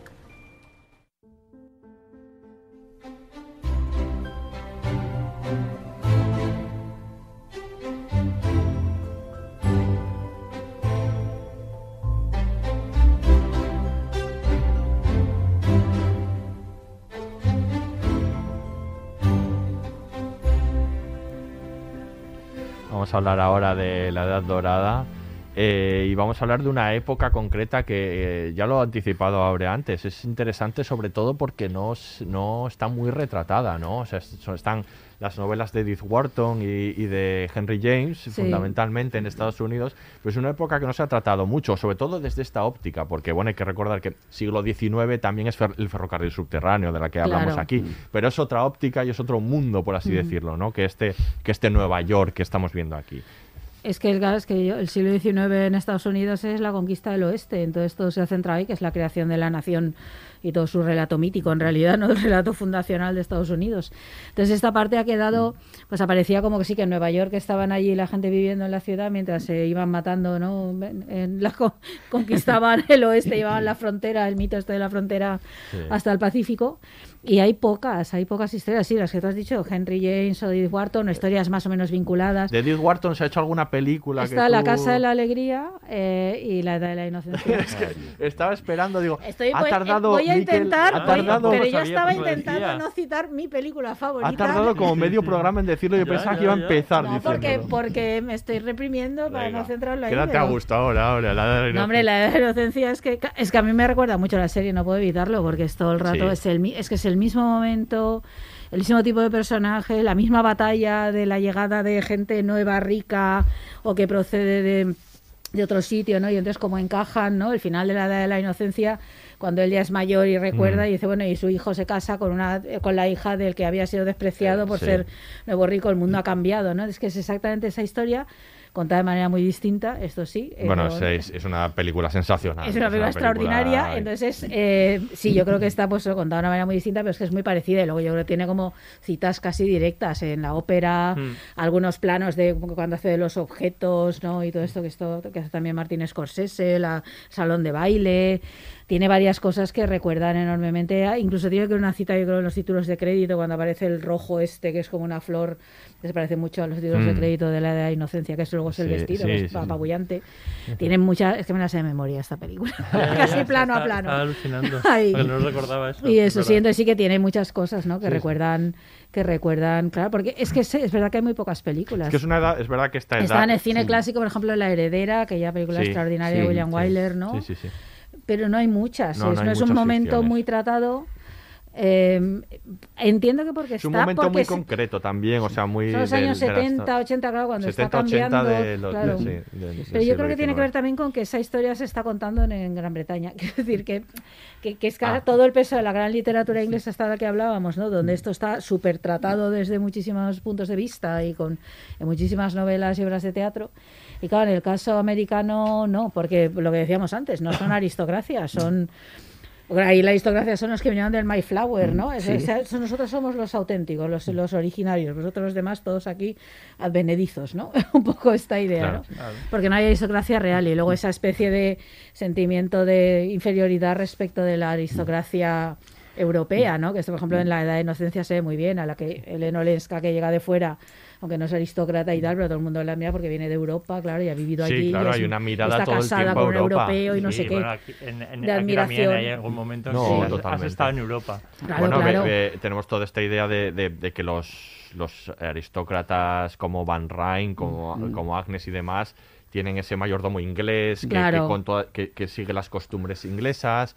Eh, vemos una cosa que sucedió en aquellos momentos cuando, cuando dice, eh, le dice la, la Mrs. Russell, le dice a, a George Russell, le dice, quita los pies de encima de la mesa que perteneció a Ludwig, no sé qué. Sí. Bueno, esto sucedía en ese momento. Al rey- a Luis II de Baviera, Estaban sí. comprando, los americanos Sí, ricos claro. estaban comprando sí, toda todo. una serie, todos los muebles y todo tipo de cosas Eso es, eso es- Europa, eso es muy bonito porque enlaza con la, la mujer esta que es despreciada, el personaje de Jen Triplehorn, que ahora no me acuerdo cómo se llama. Lo- La- eh, Chamberlain. Lady Chamberlain. Exacto, porque ella lo que tiene son los impresionistas a los nuevos Sí. pintores. Mm, mm, Que eso es verdad, que el impresionismo, claro, pasó a través de Mary Cassatt, ¿no? Y de otros, esto pasó a Estados Unidos, fueron los grandes compradores del impresionismo, ¿no? Y eso también lo hace también la edad de la inocencia. En la casa de ella, de Elena Olenska, hay cuadros europeos también Claro, completamente sí, sí. distintos. Además está esa parte, ¿no? Como diciendo, ellas tienen otra sensibilidad y entonces te compran lo, lo nuevo europeo, ¿no? Lo Sí. que es la vanguardia europea artística son ellas, ¿no? Pero había esa mirada más eh, Claro, vanguardista y exactamente, de ¿no? mirar, Pues sí, también porque eso tiene es. un, un cocinero francés, los Efectivamente. Rasses, Claro, esa claro. anécdota es estupenda, estupenda. No, no puedo tener un cocinero de Kansas. Claro, es Claro. Dios, es tremendo. Eso sí. Claro, No es que sea bueno ni malo, es que es de Kansas. Es que es de Kansas, sí, sí, Sí, sí. sí, sí, sí. Eso Hay, hay, otra, eh, otra cosa que aparte que es que nos descubre eh, que, es que Nueva York, el Nueva York que conocemos no siempre fue así. O sea, quiero Exacto. decir que tiene un, tiene un origen, ¿no? Si te fascina Nueva York, que es mi caso, eh, esta, esta serie eh, te, te- te ayuda a entender los orígenes del actual Nueva York, ¿no? Como claro. esa, esa nueva clase rica impulsó este, este, este Nueva York que conocemos. De hecho, se cita a Rockefeller ya por ahí, Sí. la familia Rockefeller, Sí. que ya anticipa... Como nuevos ricos también, Como se nuevos les ricos, cita, claro. efectivamente, la nueva ópera que, se, sí, que sí. se va a construir, la, la nueva estación, ¿no? Cosas que ya mm, Claro. reconocemos de, del, del actual Nueva York. Y es verdad que, que tampoco esto en el, en el cine, fíjate que Nueva York ha sido retratado cien- un, montón, un montón de veces, pero parece que Nueva York siempre nació así, que nació con los rascacielos. Sí, algo por el no, estilo, no, no. sí. Y, y no es así. No, esa historia no está contada. No, es verdad que igual, por ejemplo, estoy pensando que ha habido cierta fascinación por alguno, eh, algunos sucesos, ¿no? Guns of New York, Sí, creo sí, que otra de toda esta cosa de bandas Sí. Sí. ha disuadido un poco el, eh, la, la atención hacia, hacia otras miradas, pues eso, como la construcción de- Bueno, del nuevo Nueva York, la claro. zona del Upper East Side, que es la que retrata esta, esta, eh, esta serie, y otros barrios de Nueva York más allá de Brooklyn. Sí, bueno, Mm. para que Guns of New York, que, que- que es obviamente anterior, pero es que es, es una historia Sí. eh, bastante realista en el sentido que, que es una está cimentada en mucha violencia. Claro. ¿no? Sí, Esa- sí, sí, todo sí. ese nacimiento de la primera Nueva York con Sí, todos los, inmigrantes que había Contar y ahí todo se ve mucho, claro. ¿no? Eh, Sí, esa- esa- también en, en Once Upon eh, a Time in America. La Sí, era en la de Sergio. América, que también... Es que esa eh, parte sí pues, que está un poco más tratada, esa parte, la parte de inmigrantes llegando en el siglo XIX, ¿no? Y, y todo ese tipo de cosas, eso está un poco más tratado, ¿no? Esa es que se ha tratado Esa más. se ha tratado Más más, que la pero la parte esta de toda esa sociedad mul- multiclase, Mm. varias clases sociales, no. No sé si, si os habéis dado cuenta que, curiosamente, no hay prácticamente referencias a la guerra civil No, que, que acontece Una- eh, una creo que de hay, o sea, pasada, alguien lo pero dice que alguien. acontece como 15 años antes Sí. del momento en el que estamos aquí. Y en esa guerra civil es de alguna manera donde se crean las grandes fortunas y con el- la expansión del ferrocarril, que esto sí que está- Claro. está, muy bien hecho. Eh, a- hay también un hecho muy curioso, que es- me lo he encontrado en un artículo por pura casualidad, y es que eh, este baile final a- al cual está dirigida toda la, toda la serie, ese es el punto climático, Estupendo. realmente existió en realidad. Sí, sí, sí. ¿Eh? Se- la- la- hubo un baile, eh, tengo la fecha concretamente, el 26 de marzo de 1883. Ah, y el- la, la familia eh, ferrocarril y la y la esposa, los, Los Vanderbilt. Wander- son los Vanderbilt, efectivamente. Si sustituye a Russell por Vanderbilt, Eh, exactamente, sucedió exactamente, exactamente tal cual, porque los Astor eran los otros. sí. Exactamente, sí, sí. Fantástico esto. Bueno, hay que decir que la Edad Dorada, eh, el nombre Edad Dorada proviene de, una, de un relato de, Sí. de Mark Twain que tiene ya su miga, porque eh, eh, hacía referencia en este relato que hablaba sobre este Nueva York, en el que hablaba mucho de la corrupción, por ejemplo, y de las apariencias. Eh, utilizaba eh, en inglés es Gilded Age en lugar de, de Golden, Golden Age, Age, en sí. lugar de de oro dorada, porque habla de la apariencia, de aquello que está revestido Sí, sí, de oro, pero que no es de oro de verdad, ¿no? Y, y- y ya había una, ya hay una crítica implícita en el nombre de la propia serie, que va a hablar de esto, de, de las apariencias, de aquello que, que aparenta, pero que luego por detrás no lo es, porque no es una edad dorada para la sociedad, sino para unos pocos, en realidad. Estamos hablando de, una, de, de los, lo que llaman los 400, que era como eh, la élite de la, de la sociedad aristocrática, pero que no es una edad eh, en la que sí que es verdad que se está progresando tecnológicamente Sí, y vemos el- todo esto del ferrocarril. Y lo pero de que- Edison con la llegada de la y lo luz, de Edison, hay, hay una fa- hay- hay desde luego unos avances tremendos que, van a, que van a avanzar eh, muchísimo a la sociedad en el futuro, pero que es una sociedad que mayormente vive unas condiciones bastante malas, sobre todo eh, en las fábricas y los obreros eh, con muy malas condiciones. Había muchas huelgas, muchas veces reprimidas, ¿no? Hubo eh, dos grandes depresiones en esta época, quiero decir que es una época dorada a lo justo, ¿no? Para la, la mayoría de los... Según quien lo diga. Claro, según quien lo diga, ¿no? Dora- dorada solo para ellos. Y, y bueno, vamos a hablar ahora un poco de, de la estructura de esta serie que ya lo anunciabais antes un poco, pero, pero que es verdad que, que aquí Julian Fellows a la hora de, de construir esta serie eh, replica un poco, ¿no? Eh, todo un poco la estructura de Downton Abbey, ¿no? Vu- Vuelve a, habla- a hablar de, de- estos dos, del, del- los de arriba y los de abajo, de nuevo, ¿no? En este caso en dos casas, y construye este relato coral que yo me pregunto eh, si pensáis que es tan acertado como en Downton Abbey, porque a mí me parece que aquí un- Sí, se hay- queda un poco corto en la parte, digamos, de los, Hay un de problema los de abajo, ¿no? De los Hay de un abajo. problema de formato, efectivamente. Es decir, en los nueve capítulos no cabe esa estructura o no cabe con la amplitud que la ha podido desarrollar en Tanto Navi. Y efectivamente, los personajes, digamos, secundarios son a veces tan secundarios que son solamente un apunte. Son personajes que pasan muy, muy rápidamente o a veces sus historias no llegan a. Y de hecho, no nos engañemos, incluso la historia sentimental de la, de la Jacobson, Marianne. sí, tampoco es, tampoco es tan, ni tan interesante ni tan sugestiva. Es que no se no es- ve, no hay pasión ahí ninguna. no hay ¿eh? pasión, no hay pasión, pero no hay, no hay- pasión no hay- ninguna. no, sí, bueno, mira, Hablando de romance, sí, sí, no hay- es verdad. No hay- no hay química, No hay la química, crees, no hay que química. hay Aparte química. que no va a pasar nada. Entre estos dos no hay química, Claro. entre el abogado este Sí. no hay química. Sí, no hay, no, Cuando no, dice te quiero, le dices, ¿es en serio? Sí. Eh, Pues si no lo hemos visto Pero porque, esto. ¿sabes? Aparte, es que es No. tan predecible. Sí. No sabes por qué lo que va a suceder. Y de hecho, es muy atropellado para mí el desenlace Sí. entre, entre, entre ellos. Pero sabes perfectamente que esa pareja Claro. no, va a ir adelante porque tienes claro cuál es la pareja que va a ir adelante. Que es ella con el hijo de los. Efectivamente. Claro desde el, desde el primer capítulo. Entonces, es como que estás diciendo, bueno, todo esto me sobra porque No está sé bien que no va a ir- contado eso. no va a ir a- adelante. Lo, que me llama la atención es lo que acabas de decir, que no da tiempo. No da Porque tiempo, son sí. nueve capítulos Sí, no y da fíjate, tiempo. en la primera temporada de Abbey son Sí. siete. Sí. Y sí queda tiempo. Entonces no sé si es una cuestión de... O sea, sí queda tiempo, sí que está mejor construido. Posiblemente, posiblemente, posiblemente. En, en la Edad Dorada, eh, los primeros capítulos eh, no son tan tan, tan resolutivos como son en Downton Abbey. Van un poco creo. lentamente y sin embargo da luego la impresión que en el capítulo 8 y en el capítulo 9 todo va a todo a toda pastilla. rápido. Entonces, en el capítulo 9 sobre todo, la obsesión de hay que cerrar tramas como sea. Totalmente. ¿Comprendes? Y, y eso, no, eso no favorece la Eh, narración. cerrar tramas y abrir tramas. y abrir ¿no? tramas, Como claro. todo lo- lo de- Porque lo de- supongo que les confirmaron la, la segunda temporada. Claro. Efectivamente, lo del Sí, hijo de, sí. de- de- de la señora Scott, ¿no? Sí. Mm. Que también me, me llama la atención lo rápido Sí, que, sí. que- que se abre que se abre esa trama. Sí, es, es- esto, esto, es, esto es curioso. Y, y tengo la sensación de todos modos de que eh, es cierto que hay un paralelismo clarísimo entre Downton Abbey y, y- y La Edad Dorada, pero hasta el extremo de que estoy casi convencido que, que cogió el esquema de Downton Abbey y dijo voy a replicar algunos Sí, personajes sí. y, y algún tipo de tramas. Hay perfiles de personajes. Hay Sí, perfiles de sí, sí. personajes completamente clonados. Sí, o sea, que sí, a la sí. que les hace una pequeña Lo que variación. decías ¿eh? antes del, del gay malo que encima se, Sí. se alía con Sí, la sí. sirvienta malvada. es, sí, sí, sí. exactamente el Igual. mismo ¿Sabéis esquema, es- ¿no? eh, eh, estos juegos que se hacen que unen las flechas? Sí, sí, sí, pues es sí. Un poco como Sí, esto, ¿no? la la sí. cocina de Downton Abbey, unes Ah, la sí, flecha sí, y te sí. sale la cocinera de, de, Sí, de- de la Edad Dorada, eh, el Carson de, de Downton Abbey y, y- y- Sí, y vas a... y- y Mrs. Hughes, aquí es verdad que ¿Han les cambia cambiado? las personalidades. Eh, sí. Aquí el amable es el mayordomo, Claro. ¿no? El amable es Digamos, el- y ella es la que es más... Entonces yo creo que eso, esa traslación eh, le ha jugado una, una- una- una mala jugada, Mm. porque cuando ya tenía los nuevos personajes, con algunos no ha sabido qué hacer. Mm.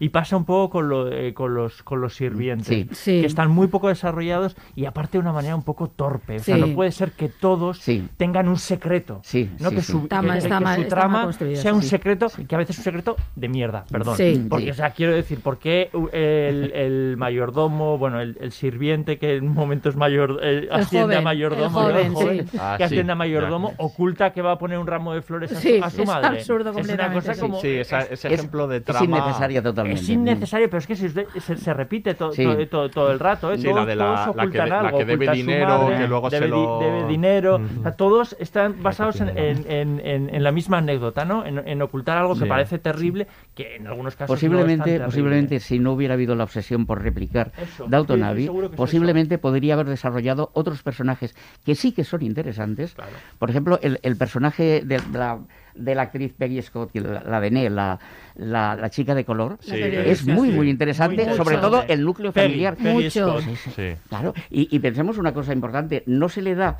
a la madre de, de este personaje un- o una actriz como Audra McDonald, que es la que hacía juntamente con eh, Cristina Baranski, Sí, hacía, sí, sí, hía sí. The Good Good Fight. Good Fight, sí, claro, entonces yo, la vi sí, allí y dije, bueno, está muy Y bien yo- que hayan sí. utilizado a esta actriz, que es una muy buena actriz, pero en un personaje que se ¿Eh? diluye totalmente. Y ahí sí que había una historia, ahí sí que había una trama, pero quizá la obsesión por montar, por mostrar el, el abajo les ha llevado a perder esa, esa otra. En este caso estoy convencido que sí, porque lo interesante, yo creo que aquí igual no era tan interesante lo de arriba y abajo como eh, eh, a un lado y enfrente, ¿no? sí. O sea, quiero decir, Sí. yo creo que aquí la, la va un poco en eso, ¿no? Es Porque que yo los- creo que- los Russell son unos personajes Es que yo creo que ese es el tema, que es que hay demasiadas tramas, o sea, Sí. la trama principal es como una nueva rica intenta meterse en este mundo, Eso ¿no? es. Eh, y que todo lo demás acaba diluyendo un poco eso. Entonces, claro, eh, eso es lo que importa. Además, ha cogido personajes fortísimos y, Sí. y- y pedazos de actrices Mm. espectaculares, Sí, sí, tanto sí. los Russell, también, también el Sí, marido, está- que yo está- creo que esa pareja está es estupendo, extraordinaria, estupendo, Carrie Coon. ¿no? ¿Eh? Y luego las hermanas. Aquí se venera mucho a Carrie Coon. O sea, aquí se ve totalmente, y con toda la razón. Y las, todo. y las hermanas, Christine Baranski y Cynthia Nixon, que creo además son dos personajazos estupendos. Y, y claro, se comen un poco todo ese interés por el resto de Pero tú personajes. estás deseando todo el rato que la Claro, vaya allí. Sí. pero porque esa trama es muy potente. Y entonces, claro, tienes esa, pero ahora aparte de desarrollar la trama vertical, ¿no? De los de arriba y abajo. Y luego creo que también le pasa que. Con el caso yo creo que inglés, eh, los espectadores tenemos más información, sabemos más de esa época, sabemos colocarnos mejor porque hemos visto muchas ficciones y sabemos ese mundo de la aristocracia como es y hemos visto, o sea, hay un conocimiento por parte de los espectadores de esa época, ¿no? De toda, toda la cantidad de películas y series que hemos visto ahí que yo creo que ayuda mucho a la comprensión y permite a lo mejor no contar según qué cosas. Yo creo que esta parte en Estados Unidos sabemos muchísimo menos, lo que hablábamos antes, y tiene que, tiene que contar algunas cosas un poquito más. Tiene que contar bien lo del ferrocarril, tiene que contar bien la situación de los negros, tiene que contar esas cosas porque es un periodo del que sabemos poquísimo y no sabemos, no tenemos un imaginario creado de eso. Del periodo este de la Primera Guerra Mundial, de los aristócratas estos, tenemos Retorno a Bryce, que tenemos un montón de ficciones buenas y malas y de todos los colores. Y yo creo que eso se nota, que aquí está como obligado Sí. a explicar más cosas, Yo a que se, se entendamos el contexto. se siente obligado y entonces, porque es su marca de, de fábrica. pero entonces se pierde, manera. pierde un montón de personajes por el camino que les va dando estas tramitas Sí. ahí como de ahora de pronto. Me acuerdo que tengo aquí un personaje, voy a darle una trama que dices, pues igual no hacía falta. O espérate si vas a tener más temporadas y lo desarrollas. ¿eh? O apunta algo y desarrollalo. Sí, ahí hubiera, después. hubiera funcionado muy bien que todos estos personajes secundarios pues tuvieran un momento, pero no una trama. Eso es. Mira, a mí me parece, me parece brillantísima la historia del mayordomo inglés, que, Eso tienen es que, lleva- que tienen que llevarse. Y, Eso y- es y no hace falta nada más. bueno. No Efectivamente, ya necesitamos saber nada más. todo, Ya está eso todo ahí. Pero que ya cuenta mucho de ese personaje. Claro, mucho, claro, no claro, claro. más. Que ya cuenta Claro, mucho. Claro, Y hay una Sí, sí. línea que yo creo que sí que mm, es muy, muy interesante, lo que pasa es que tampoco se desarrolla suficientemente, que es la línea de la, de la chica de color, la periodista, porque pertenece a una clase social que son los negros acomodados, Claro. que es Es muy que es distinta de los... Claro. Y ese- y ese- Eso claro, es un es que tema es muy, un muy temazo. interesante, Temazo para porque, mí. cre- porque tienen también sus clases sociales, es decir, ella no puede hacer según qué cosas. Exacto, y tiene una criada negra. Claro. Que cuando entra la otra en la Sí, casa, ¿no? sí, Que- sí. que alucina. Eh, Claro, es que esa es otra de esas tramas fortísimas que, que ca- eh, tiene esa trama fuerte y Mm. la de el enfrentamiento se desenfrente, la una casa y la otra. Con esto ya tienes Ya tienes, ya no tienes, ya necesitas. tienes. Esa era, era. yo creo que lo que le pasa es que intenta como darles a todos y Mm, esto ahí acaba cojeando ahí un poquito. Ahí, pero ar- cuando sube arriba. Sí, cuando sube arriba. Sí, ahí la, está sí, la parte de arriba. Yo, Sí, yo sí. creo que sí, que al final eh, son demasiadas tramas y Sí. demasiado sencillas que hacen que, el- que sí. empobre- eh, Mm. lo único que hacen es empobrecer a los personajes. Sí. De hecho, es verdad que cuando tienen algún momento que no necesariamente tenga que ser un secreto No, ni, un, ni un drama, funciona funcionan mejor. bien. Ese, ese caso que ha, que ha puesto Rodolfo es, es muy bueno y también es a mí me parece muy divertido y muy bueno el del el de que también has mencionado el del chef que no El es francés, chef, que también funciona como un tiro, ¿no? Y quizá alguna otra cocida más fuego lento que también la, la tiene la trama, por ejemplo la de este eh, este sirviente que es el Michael Cervis, que es el observer Ah, sí. de, de Fringe, De Fringe, que tiene como una relación que no se sabe cuál es No, con no una sabemos bien. con una- Sí. esa Sí, está bien esa porque apunta bien, te- pero ya lo- otra vez otro secretito. pero ¿eh? ya, pero ya lo estás construyendo a largo plazo. Mm. Ya no es pues que llevo unas Sí. flores aquí o que tengo Sí. una deuda, ¿no? Me parece como que en eso funciona mejor. Ahí, esa es más Downton Abbey, esa, esa, Sí, esa, sí, esa- esa- ese tema, ¿no? Por ejemplo. Y luego, bueno, el, el tema fundamental de la serie es el, los viejos y nuevos ricos y el tema de las clases sociales, ¿no? Aquí está muy bien retratado. Está además muy relacionado con la ciudad, que eso a Miquel sé que le gusta mucho. ¿Dónde viven, no? O Claro. sea, ¿dónde se han mudado? Eh. ¿Cuál es la zona de Nueva York que ahora es la que en la que tienes que estar, ¿no? Y es muy interesante porque Nueva York es una ciudad que entonces, a partir de Manhattan, que es una isla y que no crecía hacia arriba con los rascacielos, se, se iba moviendo hacia el norte, ¿no? Y, y que en ese sentido, pues, pues todas esas referencias que a nosotros se nos pierden un poco, pero en la calle en la que viven o en la que están, ¿no? Son posición social. Todo es posición social, Mm. desde los criados que tienes, Totalmente. el chef que tienes, Todo es apariencia. todo es, eh, efectivamente, todo es apariencia y todo, es- y todo marca la casa, por supuesto, la casa que tienes, esa casa que se ha construido, ¿no? Del arquitecto White, que es un arquitecto re- real, ¿no? Que, Pero es que incluso ahí hay la batalla, época. hay como el arquitecto oficial, digamos, de esto, y ellos Claro. cogen a otro distinto, Sí, sí. ¿no? Entonces todo ese juego. Y además las ahí, ¿no? dos casas enfrentadas, en la misma calle. Eso es- Sí. Sí, sí. Y, y lo que decía Rodolfo, ¿no? Esta aristocracia no real, o sea, que, que viene de hace poco, ¿no? De, que tiene poco tiempo, y, pero que ya son los que llevan ahí toda la vida, ¿no? Que cuanto más, más tiempo tiene esa, esa familia, más puntos, ¿no? Y si encima ya tiene un apellido holandés como los Van Rijn, que ya son los, los primeros, Pata ¿no? negra, pata de, cua- negra, de- sí. de antes, de antes de que se llamara Nueva York, de cuando se llamaba New Amsterdam, ya tienes puntos extra, ¿no? O sea, es, es todo eso como cuenta, Sí, ¿no? sí, Esa eh. batalla entre lo viejo y lo nuevo es De hecho, la el, base. el apellido del personaje de, de, la- de la Baransky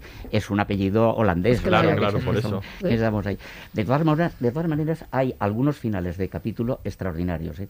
El capítulo 8, ese final Sí, de, la humilla- sal- de la ella humillación saliendo huyendo. por la parte Eh, trasera. sí, sí, en la casa de los Astor, que les Claro. dejan entrar como de, de tapadillo para Ah, ver. bueno, pues, sí. Eso es tremendo. Tremendo, ¿eh? tremendo ese final. No, y la cara de ella diciendo la, venganza La va a ser estupenda. sí, La ves ahí y dices, bueno, Eso, sí, bueno. eso sí que está bien armado, está Sí. muy bien armado. Es que todo ese personaje está muy bien armado. Es que esa es la historia que está muy bien armada. La Sí. de la de Carrie Coon y toda esa, toda Sí, esa parte. Toda sí. esa parte Ah, de y- los. y, previamente el suicidio de- de- del- de- del otro. Ah, claro, claro, es claro, pero todo lo que tiene que ver con ellos, ¿no? claro, Que es- claro. Que es, curioso, ¿no? Es que son ellos, la historia son La historia ellos. son ellos. Es que es curioso la posición que a ti te, te obliga a tomar como espectador, Mm. porque tú estás, o por lo menos yo, yo estaba con los Russell, ¿no? igual, Claro. igual llámame Todo el loco. mundo- todo el mundo pero está quiero con decir que, los es un poco, quiero decir que es que ellos también están dispuestos a todo, A todo. por A todo, ascender, sí, o sea, sí, quiero decir, sí, a sí. humillaciones, a, a- a llevarse por delante, nunca mejor dicho, a algunos personajes, pero tú estás con los Russell. De hecho, es que estás todo el rato deseando que aparezcan los, los, los- los Russell, por más que te fascinen también eh, algunos de otro- otros personajes como,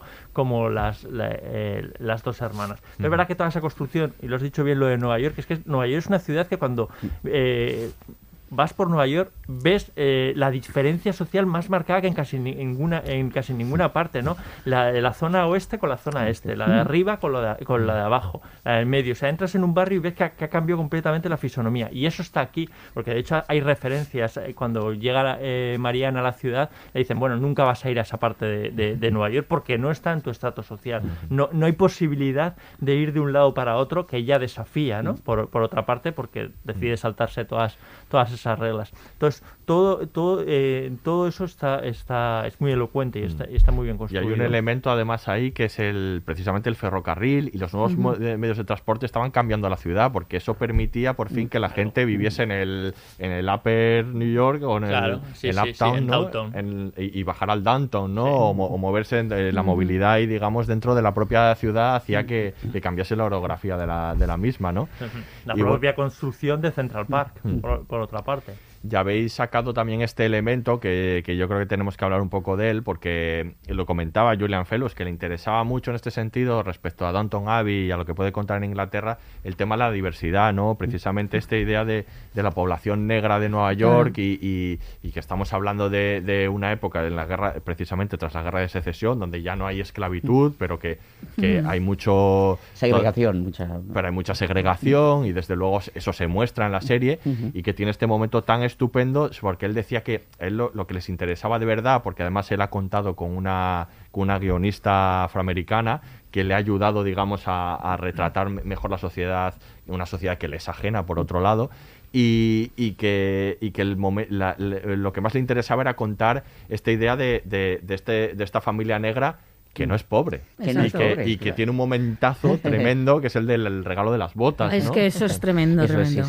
sí. Desde que entra en la casa, ella la cara que pone cuando ve la criada, la, empieza a mirar la casa y tal, y es como, madre mía, ¿qué va a pasar aquí? Sí, ese es un buen momento. Es- pero es- ahí es guay porque tú también eres. Claro, porque rompe nuestro has estado estereotipo. todo el rato pensando que, que era así. Efectivamente, si cuando llegas a el primer- los primeros sorprendidos somos nosotros. Sí. Por eso cuando, cuando llega Marianne nos, nos congraciamos un poco con ella Mm. porque nos ha pasado un poco lo mismo como espectadores. Nos ha Ujú. sorprendido lo primero que dice, ah, que tiene criada. Ah, pero que es que son ricos. Son es ricos. que, sí. es que Son también ricos, es están muy bien situados. Poca Claro. contada, ¿no? La Sí, sí. élite negra de, Sí, sí. de- de- Y nos rompe Nueva completamente los estereotipos y el cliché. sí. efectivamente. Sí. Se, ha contado, se ha hablado mucho, efectivamente, de la esclavitud, Y tal, tal. de, de, de la apartheid y, y de la. Sí, la pero esta, pequeña burguesía que va burguesía subiendo no, se- ha contado nada. mu- se ha contado nada. muy poco y es que además, por lo visto, parece ser que eh, tuvieron eh, una influencia en el mundo de las, de las farmacias.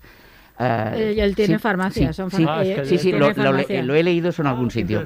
Sí, sí, Sí. fíjate. Sí, bueno, Sí. y que yo creo que está bien porque eh, mm, y me a mí me gusta cómo está construido el personaje porque además cuentan todo el parte, toda la parte del periódico que también es otro elemento Sí, que aparece, el, sí. del- el de los periódicos en Claro. este momento, ¿no? Y los periódicos negros están apareciendo y ese encuentro que tiene, esa entrevista que tiene para, para publicar sus relatos Sí. que a mí también me gusta mucho cuando Sí. le, le dicen, bueno, no... no- dice, otro- otros pagarían no por estar donde estás aquí donde, donde estás tú eh, por hacer esto dice ya pero es que ellos nunca tendrían que hacer lo que, lo que, Efectivamente. lo que tengo que hacer yo no Eso me parece es. fantástico, ¿no? Y, y que, y creo que puede dar juego en futuras Sí, temporadas con, sí. con el tema del periódico en el que está trabajando Sí. ahora, ¿no? Y- Hay una cosa muy, muy graciosa, per- per- perdonad que lo lleve un poco a mi terreno, y es como eh, ganan suscriptores gracias a los, a, A los a los relatos. textos de, de ella, ahora en este momento actual en que la prensa estamos buscando suscriptores por- Claro. por todas Claro, partes, ¿no? claro. Que esto ya está, que esto ya Sí, está inventada, ¿no? Que las Sí, buenas sí. historias traen suscriptores. Sí, y una creo mirada diferente, y y buenas historias y una mirada distinta, Eso de una pero- mujer negra. Pero que es muy interesante para para el momento actual de, la, Claro. de la prensa, ese momento en el que le Sí. cuenta que está eh, ganando suscriptores gracias a sus a sus textos, ¿no? Que Mm. están todos, estamos todos los periódicos volviéndonos locos para ganar suscriptores y ahí es, y, y ahí nos, nos dice lo que lo que hay que hacer, ¿no? Con- contar eh, buenas historias con gente con gente diferente. A mí eso me pareció me pareció También, brillante. también creo que hay otra, otro elemento a destacar y es el rechazo que hace a la la- el guionista a determinados caminos que quizá hubieran sido muy, eh, muy satisfactorios a la hora de construir tramas. Eh, me, me estoy refiriendo a la relación entre los Russell, que es, yo creo que es muy interesante. Sí. Sí, sí que lo Porque son dos personas con dos objetivos vitales totalmente distintos y que son capaces de eh, respetarse, de, de, eh, incluso quererse a su manera, Sí. Porque hay, hay un momento, en, en el momento en que la, la- la- la criada o, o la ayuda de cámara de la esposa eh, intenta seducirlo a él, que esto hubiera sido un camino facilísimo para tirar por aquí millas, y sin embargo lo rechaza. Y topiquísimo Y también. topiquísimo, y sin embargo eso yo creo que eso está muy bien hecho. A mí la relación de ellos dos me gusta Estoy muchísimo. muy de acuerdo con- contigo, Rodolfo. Me parece que, que- que son ambos respetan las Sí. ambiciones del otro sí, y, sí. y construyen una, un- una, Una rela- alianza. una relación y Y una, alianza, alianza, en sí. positivo, En sin, positivo. sin, Sí. sin, digamos, dramas o, bueno, más allá de los dramas y los conflictos que tienen Sí. por la crianza de su hija y demás, pero que no que no tienen esa rivalidad o que uno sea un lastre para las ambiciones del otro, que es otro camino también fácil, ¿no? A Y están de igual a igual, me gusta Están de igual a mucho igual, eso, sí, sí, eso es totalmente igual a igual. Cada uno es una cosa muy bonita, es que se, se- como te crees a esa pareja. Me- te la crees completamente. Te- sí. te los crees que están Funciona enamorados y que bien. se admiran entre ellos. que Sí. es una cosa súper bonita. eso. Y cuando él hace cosas que por su mujer le dicen, y se te ocurra de esto, no se vuelves a hacer a mi mujer. Claro, decir, que tú claro, lo entiendes. no. o El sea, momentazo. pero no lo entiendes en términos ella territoriales. está en apuros Sí. y ella sale a ayudarle y él sale a ayudarle a ella y, y- y funcionan como un Sí. equipo, a mí es que eso, eh, vamos, quiero decir, si hay una definición de la pareja que sea Es esa. Sí. me parece me parece precioso. El- Sí, sí, que muchas veces me pasaba con Dautonavi que la pareja e- era una pareja un poco Cora y, y- y su marido como que les faltaba, Sí, o sea, sí, se sí. notaba que No, y son que se- parejas que se- que- desiguales que- muchas y veces se notaba que se también. querían, pero no sé si se amaban de esta manera como los Russell, que es, Sí. que es una cosa que Sí, está muy bien No, es que aquí plasmada. hay una cosa como de lealtad absoluta, ¿no? Sí, de, de eso es, eso que es, es, eso es esa, Sí, esa pero especie, ¿no? De... como deberían ser los básicos Sí. de- de- del Sí, amor. o sea, efectivamente. Hay momentos muy muy, chulo hay eso. el momento en el que le dice, bueno, tengo que jugarme esto, pero nos podemos arruinar. Dice, bueno, pues arruínate Pues y volvemos a empezar. eso, por ejemplo, es maravilloso. eso. O el momentazo de te compro toda la, toda la subasta benéfica Ostras, y me la llevo a mi casa. Ahí aplaudes, Sí, ¿eh? Ahí próxima aplaudes. Ahí es Ahí de- hay un cambio, yo creo que en la serie. Fíjate, yo creo que ahí Sí, es cuando la serie total. Empieza- co- coge empieza otra a coger aire. revolución Sí. completamente. Porque ahí dices, ah, vale, Ah, que va sí, de esto. vale. Sí. Porque es verdad que el, que el primer capítulo es bueno, porque, mm, eh, claro, la puesta en escena es, tan brillante y ya presenta algunos personajes que están muy bien, pero como que tú estás aún perdido de por dónde van a ir, eh, por dónde van a ir las cosas. Y cuando ves los huevos que tienen estos y que la historia va a ir por ahí, tú dices, vale, me subo a este tren ya, porque Sí. es que yo quiero ir con ellos y saber cómo, cómo va Claro. a discurrir No, pero no esto. deja de ser de, claro, el, el- todo el rato esa idea del valor del dinero. Él Claro, lo hace no. porque Como- puede, como es el claro, más rico, claro. Claro. dice, aquí me despreciáis, pero yo soy el más rico y os voy a comprar a todos. Es que todo es va muy después a- despreciable es que todo. todo Que todo va va en torno a eso, claro. eso después. O sea, sí. quiero decir, Sí, de sí, cómo sí. compra su propia empresa y Totalmente. arruina a los otros, Claro. de mm, el, el accidente de tráfico, ya que al final también el dinero el dinero prevalece, por más que haya una trama ahí de, de, de- de malversación, al fin y al cabo, pero todo va de eso, Sí. poder del dinero. No, pero que tiene sentido porque, eh, a ver, yo creo que tiene mucho sentido esa trama metida en una historia que está contada en la, en la, en la creación de Estados Unidos como gran nación. Porque tiene que ver con cómo se ha construido. Es decir, estos es- entendemos que proceden, eh, no sabemos de qué, bueno, de estrato bajo y que su- habrán hecho sus, sus cosas, que supongo la segunda temporada igual ahondan por ahí, no lo sé. Pero claro, vienen de una lucha absolutamente brutal por, por conquistar el territorio, ¿no? De, de esa lucha hacia el oeste y por, y por crear todo. Entonces yo creo que eso se lo refleja muy bien. Muy de, bien, sí, de sí. dónde vienen los ahora me van a venir estos petimetres bien vestidos a decirme cuando yo, a saber lo que he hecho. Pues claro, ellos es el valor, tanto tanto tienes, tanto vales, que es donde está el, el, el kit ¿no? de la sociedad americana tal como se está creando. Entonces yo creo que es muy coherente con la, e- con la época. A lo mejor en una trama así, en otro lugar eh, queda bien, pero es que aquí es me Sí, parece perfectamente determinante. determinante porque es como es, como está construida ese capitalismo ¿no? de ahí de, en ese momento. ¿no? Muy bien, pues vamos a escuchar al último corte y vamos con el final de la serie. Pero si no sigo mis propias normas, ¿qué van a pensar de mí? La entiendo, pero lo que debemos determinar ahora es si la señora Russell apuntala esas normas o si las socava. ¿Acaso no lo sabe? Ya sabe que cumplo sus directrices al pie de la letra. Pero está deseando ir al baile. No nos conviene seguir excluyendo a la gente nueva o acabarán creando su propia sociedad y quedaremos fuera. Ya lo sabe. Sí. Y como parece que sus hijos podrían tener matrimonios decentes, Tendrán yo- matrimonios decentes sin nuestra ayuda. Son atractivos y huelen a dinero. Ese aroma es irresistible. Yo en su lugar los aceptaría ahora y me llevaría el mérito. ¿Cree que no puedo vencer a la señora Russell en mi propio juego? Mi querida Rosa Mística, me temo que si lo intenta, podría acabar perdiendo su propia dignidad. Lo que significa de nuevo que quiere asistir a su baile.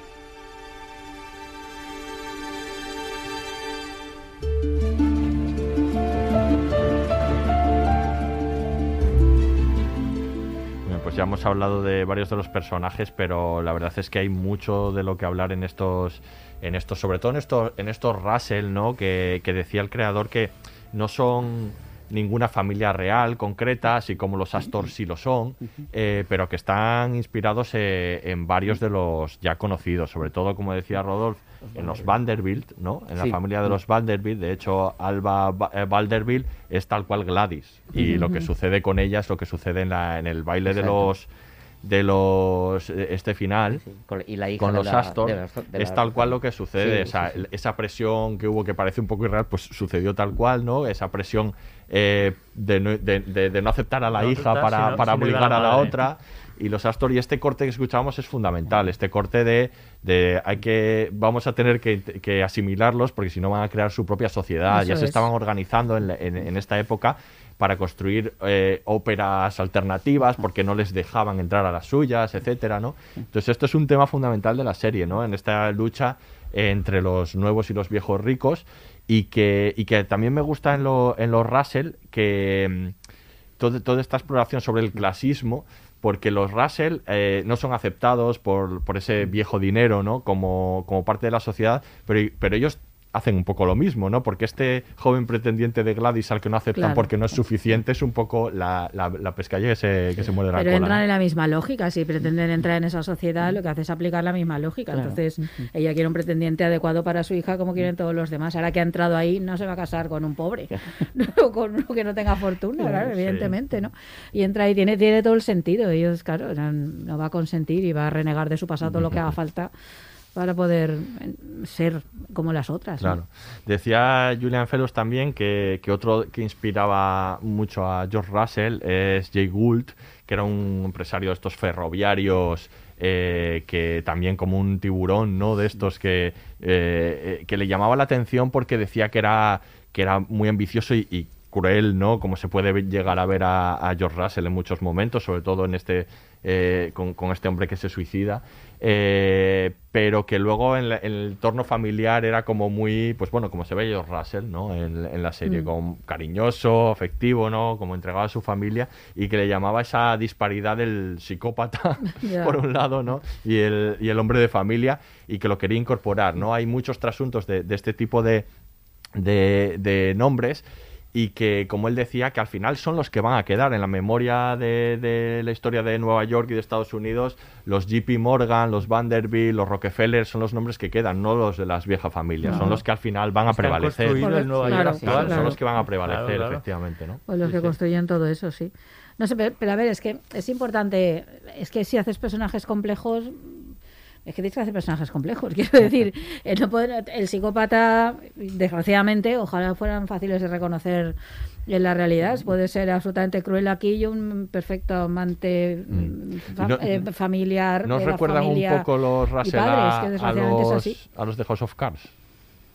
¿A, a lo- a la pareja? Sí.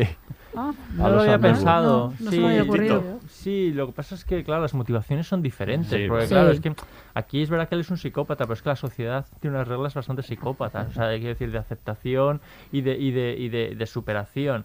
Que esto trasladado a House of Cards, creo que hay más ambiciones Sí. mm, personales que. que... Me recordaba un poco a veces. No, no lo había pensado, sí. Hombre, desde luego esa Esa ambición, ¿no? De los de la pareja que se Lo que pasa es que ellos, claro, son, esos son menos pareja, ¿no? Sí. Quiero Sí. Son más equipo para conseguir Sí, una sí, cosa, pero va- equipo enseguida total. descubrimos que no son tal, Sí. tal, tal, tal pareja, ¿no? Que no profesan esa, esa debilidad el uno por el otro, no por lo menos en los términos en los que estamos acostumbrados, sino desde luego en los de, en los de los, los, los Russell. A mí no me acaba de parecer un psicópata Russell. No, yo tampoco. No, yo creo que es un hombre ambicioso, sí, yo muy duro, muy sí. duro, que habrá Espera, tenido un pasado muy espérate, duro. Es que me Espérate. parece más Sí, psicópata la que- sociedad que él. O sea, él al fin y se está defendiendo un poco eso. Y él responde al ideal del triunfador no. como tal. Pasa que es un hombre, a ver, que sí que es un hombre muy duro y puede ser cruel, sin duda que lo es. Sí, pero sí que hay cosas el- que le El importan. momento del accidente, Claro, o sea, ahí se, ahí ahí se le nota. sí, o sea, ahí se le decir, nota. Porque hay un momento previo a que le ocurra su propio accidente, que ha habido otros accidentes, y dices, si eso sucede aquí, por supuesto que piensa en su, en su imperio, pero piensa en las, piensa en Sí. las personas, ¿no?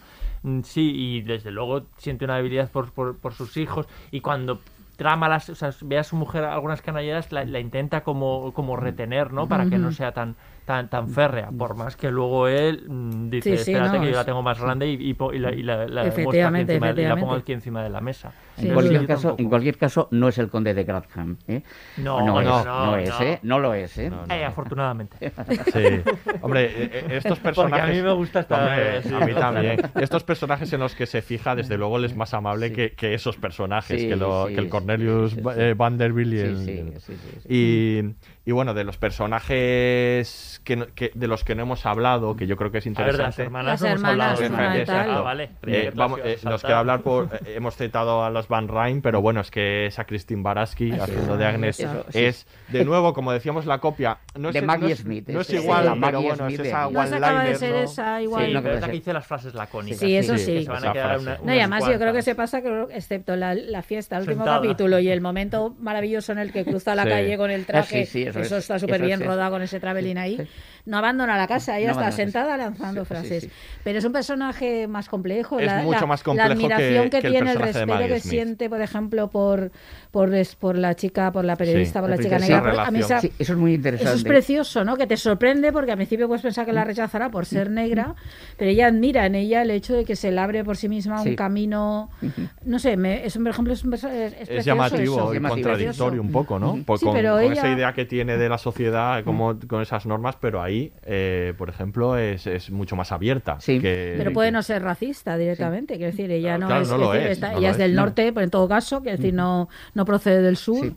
Eso se puede entender Sí, y lo sí. que admira es algo que ella también ha, ella también ha tenido que haya ha estado sola, no ha estado, no sé, entonces es Y cuando la chica se despide, Sí. eh, intenta retenerla. ¿eh? Sí. Esto es- Bueno, Sí, y ella no, tiene no, un- y está muy bien descrito. O sea, quiero decir, el, pri- el primero, el por qué no, no deja que la chica se vaya, porque le da pereza eh, tener que sí. acostumbrar a una nueva Sí. doncella. Y luego hay un Ah, eso momento- es fortísimo, Es fortísimo, pero que. Dice, yo tengo que elegir entre mi doncella y tú mi doncella. Ahora no, voy, a, ahora no voy a enseñarle a es otra. que ella asume que es por pereza, pero está, o sea, quiero decir, Genio físicamente tal y como cuando lo dice el gesto, o sea, es que la, la comprendes. Uf, Si a mi edad me tengo que poner ahora a enseñar a alguien mis costumbres, me da una pereza tremenda. Y en el fondo te, te congracias Sí, un poco con sí, eso. sí. Pero después cuando está en la, en la comida y habla con el hijo, ¿no? Con, con Oscar, y le dice, pero entonces te da pena que se haya ido, y ella le dice, sí, si Sí, lo me que quieres, pena. o sea, que lo diga, Claro. sí, lo digo, o sea, quiero decir, muestro aquí mis debilidades, no pasa nada por mostrar. o sea, Sí. Efectivamente. Yo, Sí, yo creo que un, claro yo creo que eso. es un personaje más, desde luego, más complejo que Maggie Smith, que no Sí. fantástico, Sí, sí. pero mucho más interesante y que tiene una historia, yo creo que, Hombre, que claro. muy interesante porque eh, por lo que sabemos, se él- adivina un matrimonio donde Sí, Claro, pero por lo duro, sabemos, por lo que sí. sabemos ella tiene guarda un rencor al padre de, de Marian porque él era el cabeza de familia que digamos que en dejación de funciones o por irse a la aventura la fortuna. obligó a que ella Se eh, casara con un hiciera este indeseable. sacrificio, se casara con un indeseable y haya sufrido lo suyo sí, por sí. mantener a la, a la familia, ¿no? Quiero decir, Sí. ellas tienen su historia. Y luego la otra pata de que, se complementa fantásticamente. Y pese a todo, a- asume una lealtad hacia su familia porque eh, a- acoge a, su, a, a- a su- Claro, a la sobrina. hija de su, a su Claro. sobrina, efectivamente como si fuese hija sola. Claro, ¿no? aunque, claro. y aunque sea muy estricta, al, al final lo que quiere es el, su bien. por la Totalmente, manera que ella entiende totalmente, el bien. Entonces, eso es totalmente. precioso. Sí, sí, sí. Y es verdad que la complicidad con su hermana es con. Ada, ¿no? Es Con, con decir, ¿no? Aida, con Cynthia Nixon, que, que la conocemos, es Miranda, ¿no? Pero, Sí, sí. pero bueno, que, que, que Miranda está, bien aquí. Mira, que está- es un personaje Después de Miranda mal Nueva York. Ahí lo Es un personaje eh, fantástico, ¿no? Muy positivo, ¿no? Un poco ingenuo, pero, pero bueno, ¿no? Pero Eh, se está entera de todo. Se entera de ¿eh? todo. Entonces, bueno, me- me- parece, me- tiene un punto como que Sí. parece que no, que está Pero en su sí. mundo metido, pero no, Naif, eh, eh, empieza a unir los se tiros. entera de todo menos del pretendiente ese que tiene, que no se entera de... Ay, sí, eso es Pero no buenísimo. quiere enterarse. No quiere enterarse, no quiere enterarse. Claro, es que, pues como la vida, ¿no? Es que a veces no queremos enterarnos de algunas cosas. Claro, no, no, sí, y está fantástica Y ella, ¿no? no muy la bien, muy bien. construcción de los dos personajes, volvemos un poco a, a lo que decía también con Downton Abbey, esas tramas adultas y personajes adultos que yo a veces echo de menos en, en, en las series. A veces sí. Muchas veces. Eh, aquí están muy, muy, muy bien, están Sí, muy sí. bien escritas las dos, Sí, ¿no? sí. Y además yo, yo creo que, eh, no sé si consciente o no, o no conscientemente, porque la idea de que había una segunda temporada creo que surgió a partir de la buena acogida de los primeros capítulos. Tiene pinta. Eh, tiene pinta de eso, ¿no? Pero sí que es cierto que aquí hay una base como para desarrollar una historia bien desarrollada. Sí. Sí, sí. Aquí se han contado muchas cosas que irán perdiéndose por el camino, Eh, porque normalmente, como sabéis, las series tienen el problema de que habitualmente o normalmente tienen una primera temporada bastante atractiva y la segunda es un desastre muchas veces, Mm. porque es un, un añadido para prorrogar el éxito de... Y normalmente una- hay- ha, ha pasado incluso con series muy interesantes, ah, por ejemplo, el, de la, Mar- la maravillosa señora Maisel, que tiene una arrancada estupenda y luego baja, Está- y sin embargo tiene una última temporada brillantísima, con un final, un final de cuarta temporada espléndido. ¿no? Pero a- aquí yo creo que al contrario de lo que habitualmente sucede, esa segunda temporada va a ser muy buena. Bueno, yo Porque- creo que Julian Fellows en ese buena. sentido, yo creo que planifica. Es que yo creo que está pensada, ¿no? Yo creo creo pensada, yo como creo, a largo sí. plazo Sí, y eso sí, yo creo que se nota, ¿no? Sí, como de ir desarrollando Sí, sí. ahí luego. ¿Y qué pensáis, para acabar con los personajes, hay varios, más eh, eh, pero de Merian, que es la protagonista por alguna, de alguna manera, aquella que nos adentra en la sociedad con esa mirada ingenua que viene de otro lado y que, y que es un poco la que nos, nos guía por descubrir ¿no? a que, todo aquello. ¿Qué os parece esta hija de Meryl Streep? Ah, creía que no lo ibas a decir. Es un poco sosa, ¿no? Eso son así. Sí, ¿verdad? Yo creo que requería, porque es un personaje bonito, porque ella es rebelde, tiene su punto de personaje rebeldía, el gusta, personaje ¿no? es bonito. El personaje sí. la- pero ella la- no acaba de no acaba, transmitir, no, no, le acabas de ver esa fuerza, No, ¿no? sí. Y sobre todo como está al lado de todas estas Sí. monstruas Sí. que lo hacen tan Bueno, y hay que decir que, que esto no, me lo dijiste tú, Aurea, pero luego descubrí que era que como se rodó en la pandemia, Eh, resulta que, que estaban cerrados todos los teatros de Broadway. Y es por eso que la mayoría de actores son, de, son actores de Claro, Broadway. es que la mayoría son actores, me llama la atención Y- y porque normal- no solo Audra McDonald y bueno y, la, ba- y Christine Baranski, que son, aparte de actrices o actrices de Broadway, la, la Audra McDonald lo ha ganado todo, Sí, vamos, sí. en todos los Tonys del mundo. Pero incluso los de los sirvientes Varios secundarios, no, todo, no, muchos, sí. es que lo estoy buscando los actores y actrices que algunos no conocía y muchos son grandes Sí. grandes estrellas de Broadway. Pues es por eso que como estaba parado, no, no, eh, eh, son actores a los que normalmente no, Mm. no se podrían acceder, pero que, que, este- que hacen un cast, claro, eh, son muy sólido, claro, un No, no, cast muy sólido. fantástico. ¿no? Pero yo creo que la chica esta le falta, no sé, le, le falta al a ella. eh, Mm. el personaje no, porque es bonito, pero a ella le falta un Le poco. falta un poquito, sí, sí. Sí, no acaba de expresar, es un poco fría. No es que lo haga mal, no, No, creo que sea, no, no, es no, no escandalosamente, no, desentona, no, pero, pero le tampoco falta brilla como sí, podría brillar tendría para un que brillar, protagonista. Tendría que brillar porque el personaje debería brillar, eh, Sí, porque está concebido brillar para ser una mujer que deja huella. Quizá también influye que su enamorado tampoco es un prodigio No, de, no, no. De Al que- se le ve venir desde, desde el principio del todo, ¿eh? ya, ya lo van avisando Sí, Mr. Sí, Rice. todo el rato. Y es una pena porque podría haber sido un buen personaje y una buena historia esa, pero eso, eso no está bien contado, esa historia no está bien contada. Ya digo que aparte Yo que le falta pasión. Esta está excesivamente alargada, Sí. quizá. Sí. Y, y- y- y luego torpemente resuelta, que- torpe, que ya lo habíamos dicho. Pero fíjate que también Mr. Rice, al lado del personaje de Peggy Scott, o sea, de, de- de la periodista, que Sí. ella creo que sí que es brillante. Sí, la está verdad, muy bien. Que podría eh, en contraposición la una con la Sí, otra y que sí, tiene una complicidad sí. que aparte eh, está muy bien está muy bien llevada, pero pese a todo, ella sí que se difumina un poco, ¿no? Es que esa, esa media sonrisa que pone, le pone a todo no favorece. Sí. En algún momento a lo mejor tienes que cambiar el gesto. sí, hija igual, de Meryl. Streep. Sí. Sí. Esto que se lo diga Julian Sí, bueno. en algún momento igual tienes que cambiar el gesto, pero bueno. utiliza el apellido del padre, el Jacobson. Gruber, sí, ¿no? Otra de No, las hijas es- también es. Es Jacobson. Jacobson Luisa- está. Luisa Es que la otra de la hija también utiliza el apellido del eh, otro apellido. Sí, otro apellido, sí, Ninguna sí. utiliza Strip. Pues nos queda muy poco tiempo, pero antes de acabar vamos a hablar un poco también de la puesta en Hombre, eso es escena, fundamental, de la arquitectura. hombre, eso es Sí, fundamental. Yo no, me, yo no me levanto de aquí sin hablar de esto. o sea, fundamental, pero fundamental pero breve, Aurea, que No, queda muy no, que no, no nos queda tiempo. no, sí. Eh, Hombre, la puesta en escena, la es arquitectura que, de la serie y el vestuario, Sí. Sí. el vestuario totalmente increíble eh, de, de esta serie que, que tiene una, una responsable de vestuario que, que se llama eh, Kaisa Walika Meimon, que es de origen polaco, que es una máquina absoluta. Hicieron más de, crearon más de 500 trajes Ya, ya, para se la nota. serie. Es que Y- no repiten, hay, hay actrices, bueno, Carrie Coon no repite ni un solo traje. Claro, ese es el tema, no Eh, eh, la chica esta, la Mariam, creo que repite a partir del quinto, Mm. a- del quinto capítulo, entonces repite uno de los trajes. Así que me llama mucha la atención, es eso, esa necesidad. Tú decías que te, que te distrae. A mí me, a mí me fascina, eh, sobre todo porque. No, si no te digo de- que no fascine, pero, No, me, pero- me saca fuera. Pues, Estoy como no- pendiente pues del no traje. debería, porque a- aparte de, aparte de que de que es muy llamativo y que es sorprendente, de que, de que te llena los ojos, tiene un uso narrativo espectacular Claro, el claro. vestuario.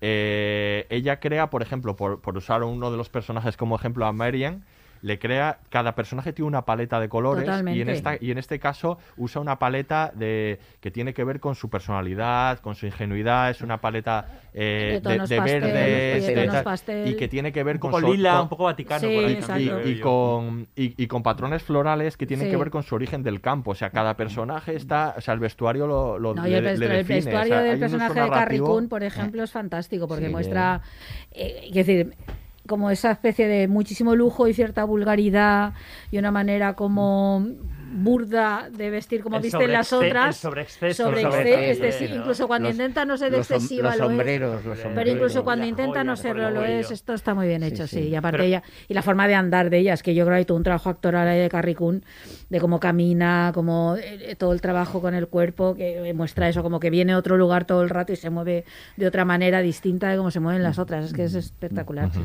No, pues a mí me pasa, me pasa un poco esto, que no, a ver, me parece fastuoso y yo creo que es extraordinario el trabajo de dirección artística en general y los trajes en particular, pero reconozco que a veces luego ya te metes más, es decir, que, que la he disfrutado.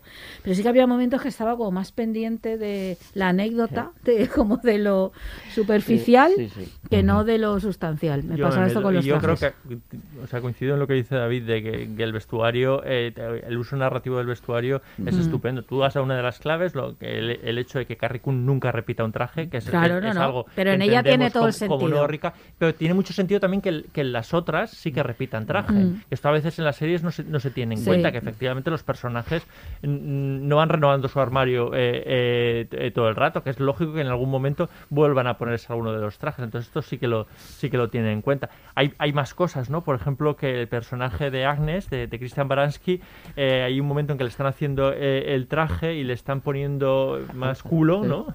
Y, ahí- El y- le dicen y le dice y le dicen, pero esto ya no se lleva. Y ella dice, no, no, pero yo sí quiero Yo lo seguir llevo. llevando Claro, eso", ¿no? claro, claro. Entonces es que ella quiere seguir manteniendo esas eh, conve- convecciones también en el, en el vestuario, eso es muy interesante. Y luego simplemente a nivel anecdótico, tú has comentado una, una, una secuencia que es en el momento en que Christian Baranski Oh. Pasa a la otra va a la otra casa a buscar a su a su mayordomo no y, a- y ahí directamente o sea quiero decir la cámara sigue a todo, todo- nos enseña nos muestra el vestido perfectamente no y que eh, yo, yo como espectador en un momento dado pensé eh, ostras, va a pasar algo con la cola del, de- de- del vestido y no pasa nada, simplemente está recreándose en ese vestido y lo bien que lo luce Christian Baranski, que es como para, para aplaudir y, y- y poner en valor la relevancia que tiene el vestuario en, en, Sí. en esta serie. Bueno, pero ahí yo creo que, fíjate, me parece un ejemplo de eh, que creo que ese movimiento de cámara es muy necesario. Sí, sí, totalmente, porque es, el un momento crucial. Ella no ha salido de la casa en ningún Claro, momento. claro, es la primera eso. vez que sale de la casa. Pero lo cuenta a través Para del recuperar. Y, claro, lo cuenta a través del, del vestuario y del traveling. Eso, Sí, está, eso está muy bien se rodado. recrea en el vestido, El modo en que hace necesitamos verla cruzar y necesitamos que ese sea un momento fundamental. Y que haya ese, re- la- ese ahí que la sigue a ella hasta que cruza, pues ya súper decidida. Esto está muy bien, ¿no? Y luego, bueno, está toda esta necesidad, esto pasa, ¿no? Muchas veces con el cine con el cine de ambientación histórica o con las series, claro, necesitas mucho traveling, mucha steadicam, ¿no? Mm. Mucho mostrar que te has gastado el dinero, ¿no? Y que has, eh, y que has elegido los mejores Mm, decorados, los mejores trajes y tal. Y esto sí, esto luce mucho y se agradece, claro. Y luego está la arquitectura. También, que- fundamental. que Sí, sí. Esa casa de los Russell, ¿no? Ese, eh, han buscado emplazamientos históricos, han buceado mucho en las pocas pelis históricas como la Edad de la Inocencia, buscaron qué emplazamientos para... Y luego construyeron también decorado, pero, pero no se nota, o sea, parece... No, no. es- De hecho, la es imagen final, ¿no? Que se le que se que se que se ve esa atisba esa parte de, de, de- Nueva York y se ven los, los, los edificios y el parque Ujú. al fondo es, es, es- es muy bonita y yo creo que aparte la arquitectura va a tener un, un valor Sí. importante en la serie de hecho el hijo de los Y Russell va a ser, arquitecto. ser arquitecto. Sí. A cosa que no está bien vista por el Claro, padre. eso es curioso, ¿eh? sí. Eso es curioso como la evolución es, un- es, un- es una carrera como, como, como menor, ¿no? No, y lo- a ver, es que yo- todo- claro, hablamos antes que esto refleja todo un mundo de apariencia, ¿no? Donde la apariencia es central. Entonces, todos los detalles son relevantes. Yo creo que esto es cuando lees a Edith Wharton o ves la de la inocencia, es que todo es relevante. Llevar o no llevar determinado color, llevar o no llevar determinado tipo de vestido, llevar o no llevar determinada pieza. Está, son signos. Todos son signos eh, todo el rato, ¿no? Y esto, por ejemplo, que en la película de Scorsese es clave para, para entenderla, esa idea de que todos son signos de estatus. Aquí también se ve, claro, y es, Hombre. es import- ya no solo la casa, que es la más evidente, es que es todo. poder, claro. Todos los detalles, Sí, el bolso que lleva, el, el traje, Sí. el sombrero, el tal, ¿no? Y esto es esencial, ¿no? De ahí que me- a mí me parece esencial que hayan hecho todo este trabajo del, del vestuario y demás, porque es así, pero todos son signos que están hablándole al resto de, a su propia clase social, diciéndole cosas, igual que son signos que cada criado viste de una determinada manera, la doncella va vestida de una manera, va de negro, los otras van de blanco, las otras van no sé qué, según el estrato, ¿no? Que les toque, como pasaba en Downton Abbey lo mismo, ¿no? Pero en esa sociedad tan de apariencia todos son signos, entonces hay que saber utilizarlos. Todo el rato, cada uno tiene que saber utilizarlos.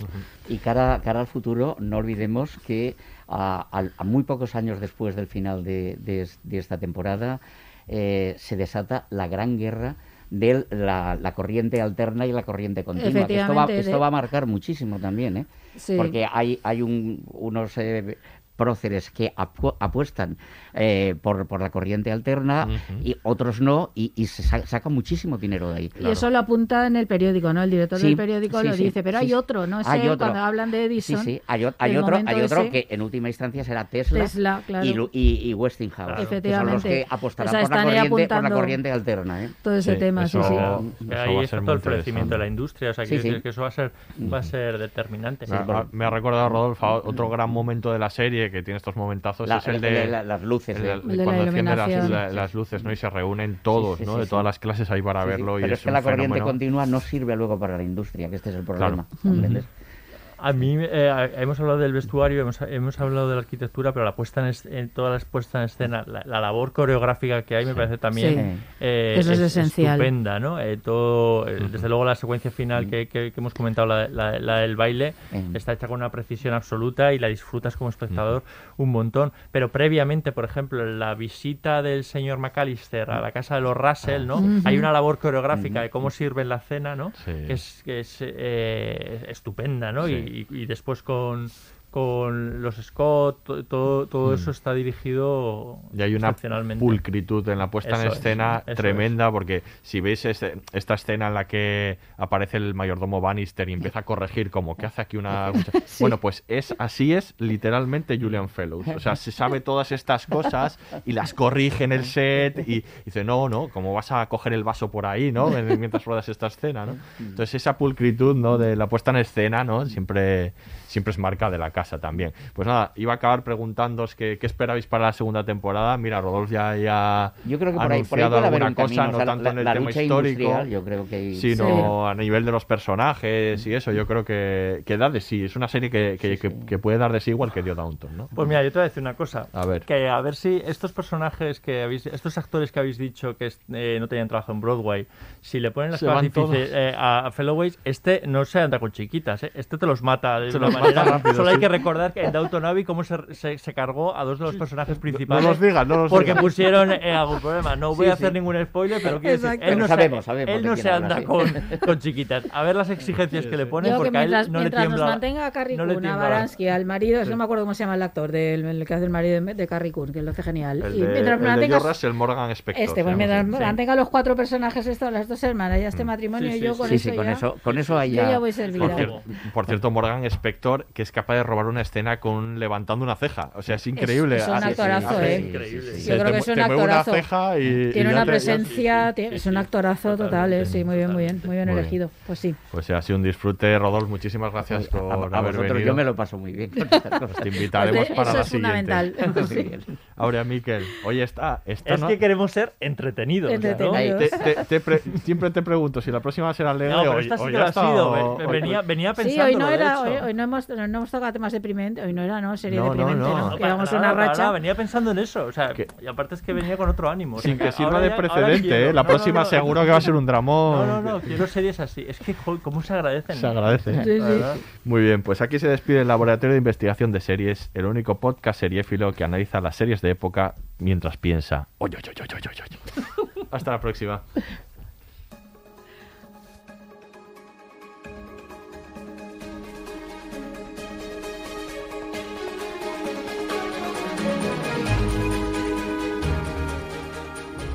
Laboratorio de Investigación de Series, un podcast de David Brieva, Aurea Ortiz y Miquel Labastida.